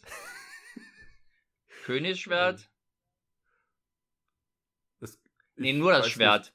Es geht, der, das ich überlege gerade, der, der, der Original One-Armed Swordsman so. hat aber auch einen deutschen Titel und da ist, glaube ich, irgendwie Königstiger oder so. Das goldene Schwert des Königstigers ist, glaube ich, der Original. Äh, also ich habe auch jetzt wieder festgestellt, ich kann das schon, ich kann das respektieren, was hier gemacht wurde. Die Fabrik, die, die Filmfabrik läuft und stößt, sagen wir mal, doch qualitativ solide äh, Ware raus, wenn auch jetzt mit den kleinen Schnitzern, die du eben angesprochen hast. Ja. Aber es ist doch einfach nicht der Stoff, der mich begeistert. Ja, zu dem ich, ja. ich für den ich zum Fan werden würde. Es ist für mich eher doch noch ein Kuriosum und es gibt durchaus auch im, im, im, im Shaw Brothers Kanon Sachen, die mir deutlich besser gefallen. Würde ich auch sagen. Also ich hätte zum Beispiel gesagt, was ich auch jetzt neu gesehen habe, war sowohl die Five, äh, Five Shaolin Masters als auch der Film, der danach gedreht wurde, aber auch so eine Art quasi spiritueller Vorgänger der Geschichte ist, nämlich der Shaolin-Tempel. Ah. Das sind Filme, die mir auch deutlich näher liegen, weil sich die Filme sehr sehr stark auf den Trainingsaspekt fokussieren und kaum schwer dabei. Also ich mag tatsächlich lieber Faustkämpfe als Schwertkampffilme. da bin ich einfach, das ist einfach meine persönliche Präferenz und äh, in den Film sehe ich dann auch deutlich mehr so den Aspekt, wo jetzt der Kampfsportfan in mir so äh, mehr begeistert aufhorcht, weil dann sehe ich Dinge, die ich auch nachmachen wollen würde. Ach, schau mal, die Trainingsszene, das könnte ich vielleicht auch mal probieren, mir irgendwelche Gewichte um die Beine äh, zu heften und dann versuchen, aus dem Loch zu springen. Das sind dann so schöne Einfälle, die, denen könnte ich stundenlang dabei zugucken. Hm, ich nicht. Ich gestehe, dass mir der, der Schwertkampf-Ansatz erstmal recht gut gefällt. Bei dem von mir vorhin schon mal angesprochenen Delightful Forest, der hat auch tatsächlich, äh, ich würde ihn auch mal prinzipiell eher als Schwertkampffilm bezeichnen, hat aber auch ein paar hübsche Martial Arts Szenen, also Kicks und Fausthiebe und sowas. Äh, und bringt dann eine schöne Mixtur auf die, auf die Leinwand aber ja, gerade von Lauga Leung, dessen spätere Martial Arts Filme, wie der von mir schon angesprochene Shaolin Mantis, aber auch natürlich durchaus der, äh, der äh, 36 Kammern der Shaolin. Der ist schon nicht ohne Grund ein Klassiker. Macht Spaß. Ja. Bietet auch ja eine solide Rachegeschichte, die so solide ist. Ich glaube, es gibt ja auch die 18 Bronzekämpfer der Shaolin, was auch nochmal fast die gleiche Geschichte ist, was preiswert, ich glaube, der war sogar eher da. Und Jet Lees Shaolin-Tempel ist ja im Prinzip auch nochmal die gleiche Geschichte. Also äh, irgendjemand kriegt einen Vater da oder jemand anderes Liebes abgemeuchelt von einem Schurken und geht zum Shaolin-Tempel, um sich da auf Pep bringen zu lassen, um sich den Bösewicht dann zur Brust nehmen zu können. Ich fand vor allem schön, dass bei Shaolin Temple äh, ich da quasi die, die Inspirationsquelle für einen American Shaolin rausgesehen habe, was dieses ewige Warten äh, vor dem Kloster angeht und irgendwann doch genommen werden, weil, weil du lange genug. Ja, aber sowas wie Shaolin Temple, The Shaolin Temple, das muss man ja das, das mal dazu sagen, um es nicht mit dem Jet Li Film zu verwechseln dass das da in dem Kontext, in diesem historischen Kontext natürlich irgendwie mehr, mehr, äh, mir plausibler erscheint. Jetzt beim American Shaolin dachte ich doch eher, man, was für ein, was für ein Hirni. Der da, obwohl er im Prinzip überhaupt gar keine, der sollte eigentlich gar keine äh, Chance haben, da reinzukommen. Ja, aber durch seine amerikanischen, durch seine amerikanische über, wie können wir es nennen, sein Selbstbewusstsein, ja, seine hohe Meinung von sich, hat es halt dann gemacht. Durch seine American äh, Attitude. ja, genau. Hat es sogar den, den ganzen, das ganze Shaolin-Kloster dazu gebracht, dass alle dort Englisch sprechen. Wie lieb von denen, dass sie so zu, zuvorkommend ja. waren.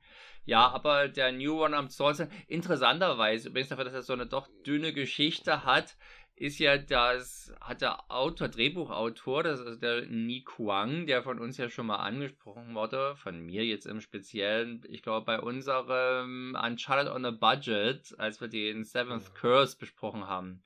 Er ist also der Autor der Romanvorlage zu diesen Geschichten dieser Helden und tra trat ja auch auf, er ist der Cognac-Freund, der am Anfang und am Ende des Filmes zu sehen ist und der ist also auch Romanautor und hat also New One-Armed Swordsman sehr erfolgreich auch nochmal als Roman rausgebracht. Mhm. Wo ich mhm. mir auch denke, Mensch, wenn ich ihn jetzt gerade gesehen hätte, hätte ich dann jetzt Bock, das nochmal lesen zu wollen, ohne die spektakulären Kämpfe. Aber vielleicht kommen da ja noch ein paar, ein paar, ein paar informative andere Sachen mit zum Tragen. Alles so. in allem ein Film, den ich jetzt zum dritten Mal gesehen habe. Ich glaube, es ist der einzige Shop oder Film, den ich dreimal gesehen habe. Die meisten habe ich bloß einmal gesehen. Also die, die ich gesehen habe, habe ich fast alle bloß einmal gesehen. Den jetzt zum dritten Mal. Die Optik ist hier schon nochmal ein Stück besser als bei, äh, als bei Has Sword Will Travel, finde ich. Also gerade also auch deut stärker vom japanischen Kino, gerade so diese äh, Regenszenen, also vom japanischen Kino beeinflusst, wenn die da in diesem Gasthaus sind und durch die Fenster die Kamera nach außen geht, das sieht alles sehr, sehr schön aus. Äh, und man kann es von der ästhetischen Komponente in Kombination mit der ja irgendwie zumindest ganz gut funktionierenden Simple-Geschichte schon genießen. Und die Kämpfe machen auch Spaß. Man muss halt bloß wissen, und das ist vielleicht ja auch wieder so eine Frage, die man sich stellen kann, für jemand, der da halt bisher keinen Zugang gefunden hatte, lohnt sich das denn jetzt noch, diese Filme anzuschauen? Ja, ich würde, ich wollte jetzt gerade zum Schluss die Frage stellen, was würdest du sagen, wäre generell für, Nimm jetzt einen, einen Filmstudenten, der jetzt Interesse hat, an Filmhistorie nachzuholen, aber ist jetzt, jetzt eigentlich jetzt nicht unbedingt am Martial Arts Kino interessiert ist, sondern lieber Tarkovsky guckt und Jean-Luc Godard und sich aber denkt, ich möchte trotzdem mal dieses, dieses, dieses Kung-Fu-Kino verstehen. Was, was muss ich da gesehen haben von den Shaw Brothers, dass ich so ein bisschen eine Ahnung habe? Mm. Was würdest du dem äh, anbieten und was wäre dein persönlicher Favorit? Wahrscheinlich der New One on Swordsman, wenn du den schon mm. dreimal gesehen hast. Ja, dann muss man ja nichts empfehlen, was Spaß macht, wenn er eh schon Tarkovsky gewohnt ist, hat er da vermutlich alle Hoffnung schon fallen lassen.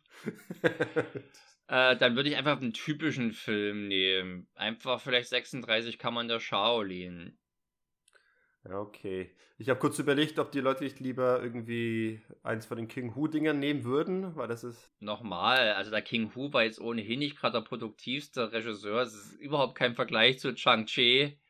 Ja, aber ich glaube, der wird nochmal ein bisschen als, als Filmemacher wird er ähm, außerhalb des Martial Arts Kinos wird er mehr geschätzt als jetzt Chang-Chi, der als reiner Martial Arts Filmemacher. Äh, durchaus, durchaus. Also durch, durch einen Hauch von Zen, der ja in Cannes einen Preis gewonnen hat, hat er natürlich auch einen, ein Prestige, das jetzt Shang-Chi nicht hat. Der wird schon eher von den Action-Fans geschaut und von den Martial Arts-Fans. Während King Hu halt eben auch gerade so Sachen wie Raining in the Mountain, glaube ich, heißt der, und Legend of the Mountain, das sind also dann Filme, die Themen von Hauch von Zen weiterführen, aber komplett auf Action verzichten oder fast komplett zumindest. Und äh, dann wäre es doch eher was für die Tarkovsky-Fans. Eher was für den anspruchsvolleren Filmfreund. Ja, ich hätte auch gedacht, dass das äh, King Hu heutzutage auch vielleicht relevanter ist, weil er vielleicht schon immer die etwas feministische Rennfilme gedreht hat. Zumindest hat der mehr Wert gelegt auf starke Frauenfiguren die äh, die Handlung bestreiten. Also King Hu hat mal gesagt, als er auf den Vergleich zwischen ihm und Chang-Chi angesprochen wurde, dass er, dass er sich, dass er Chang-Chi auf der rechten Seite des politischen Spektrums und sich selbst auf der linken Seite ansiedelt. Mhm. Insofern ist es durchaus auch naheliegend, dass er natürlich beispielsweise Frauenfiguren anders darstellt, als es Chang-Chi getan hat.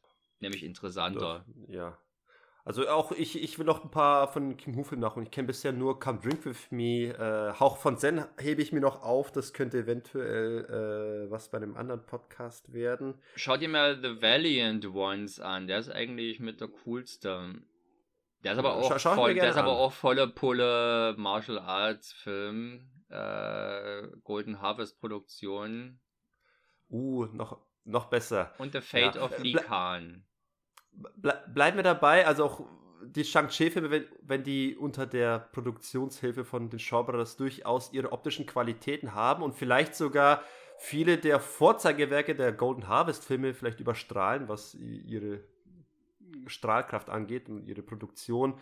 Am Ende gefallen mir die Choreografie eines Sammo Hunks dann doch besser als die von Chang-Chi. Nee, also kann ich nicht, also weil es gibt ja nicht uh. eine Chang-Chi Action-Choreografie. Das ist halt wirklich von den Phasen abhängig ganz unterschiedlich. Ich würde sagen, wer Chang-Chi mal kennenlernen möchte, dem würde ich tatsächlich einfach das extreme Spektrum präsentieren. Den Original One-Armed Swordsman und als Gegenbeispiel dafür Five Elemental Ninja dann kann man sich selber ja für sich interpolieren, was da noch dazwischen liegen könnte, wie es von dem einen zu dem anderen Film kommen, wie da die Reise ausgesehen haben mag. ja, sowas ist mal sehr spannend, genau. Weil die sind schon sehr unterschiedlich und obwohl sie natürlich von außen betrachtet sind, beides halt Martial Arts Filme mit Waffen.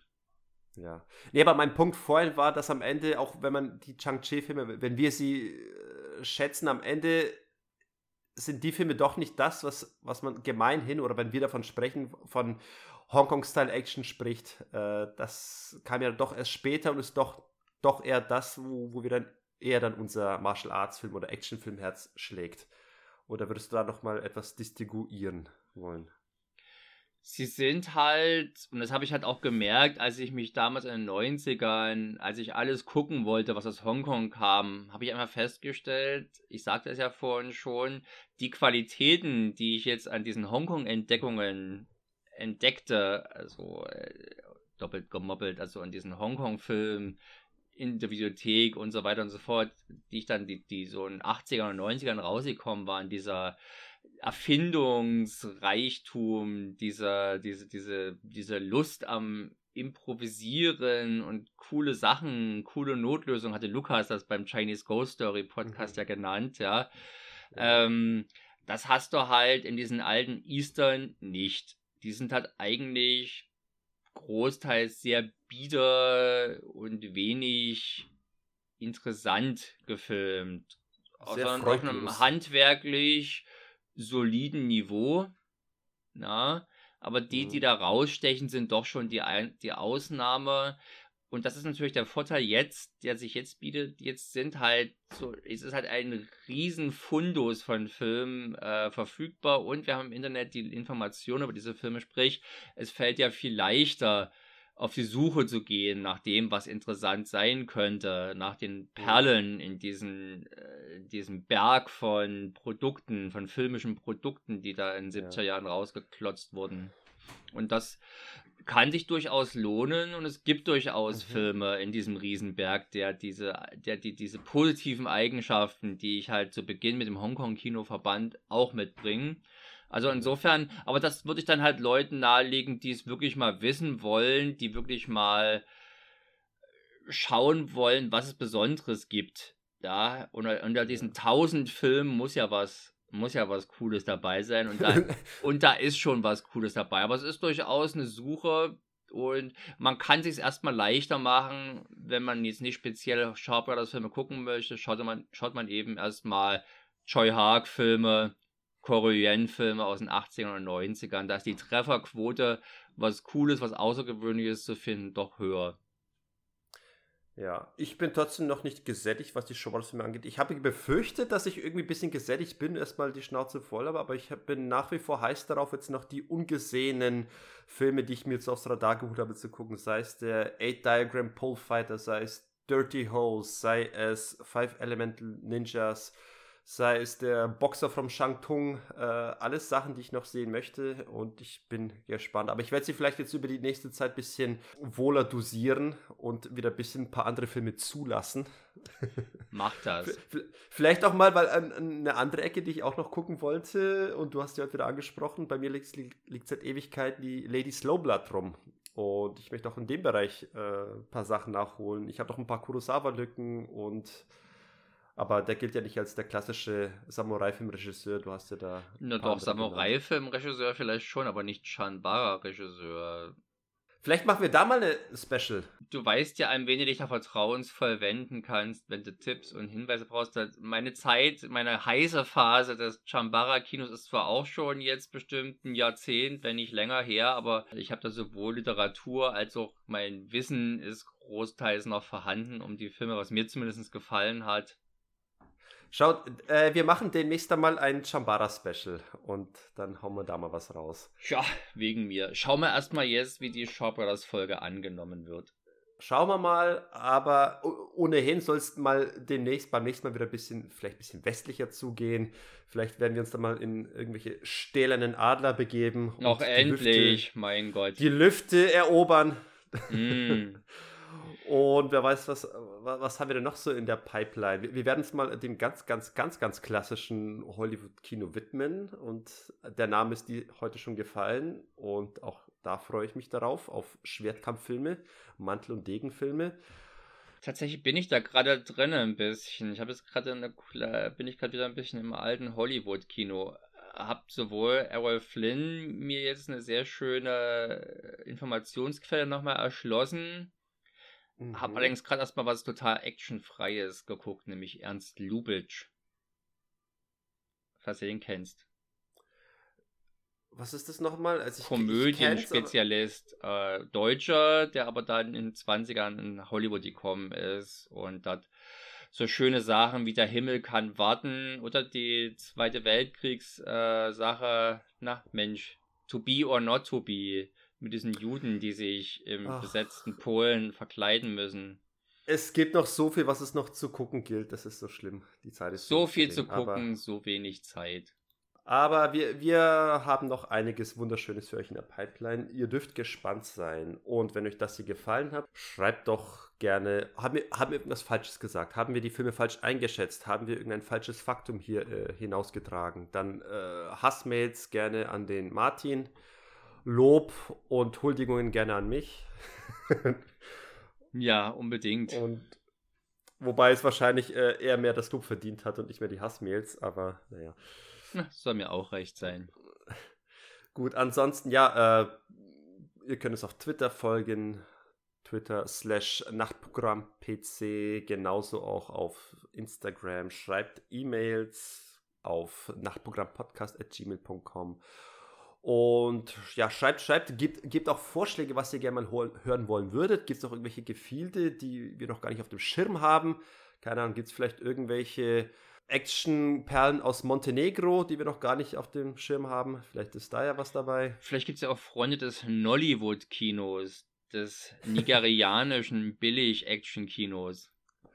Ich habe da let letztes Jahr was, glaube ich, habe ich im Rahmen de der Filmfestspiele von den, von den Rocket Beans, die hatten dann ein, Kino, ein Filmfestival veranstaltet, da haben die einen afrikanischen Actionfilm gezeigt. Ich weiß gar nicht mehr, aus welchem Land der genau war, aber der war auf jeden Fall auch eine Erfahrung.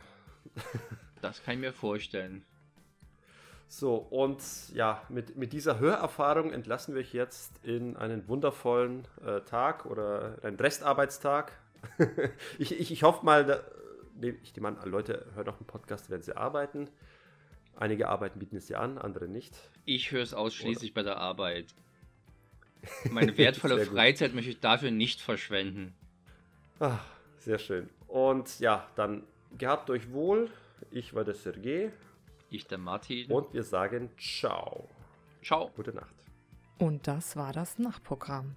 Bis zum nächsten Mal.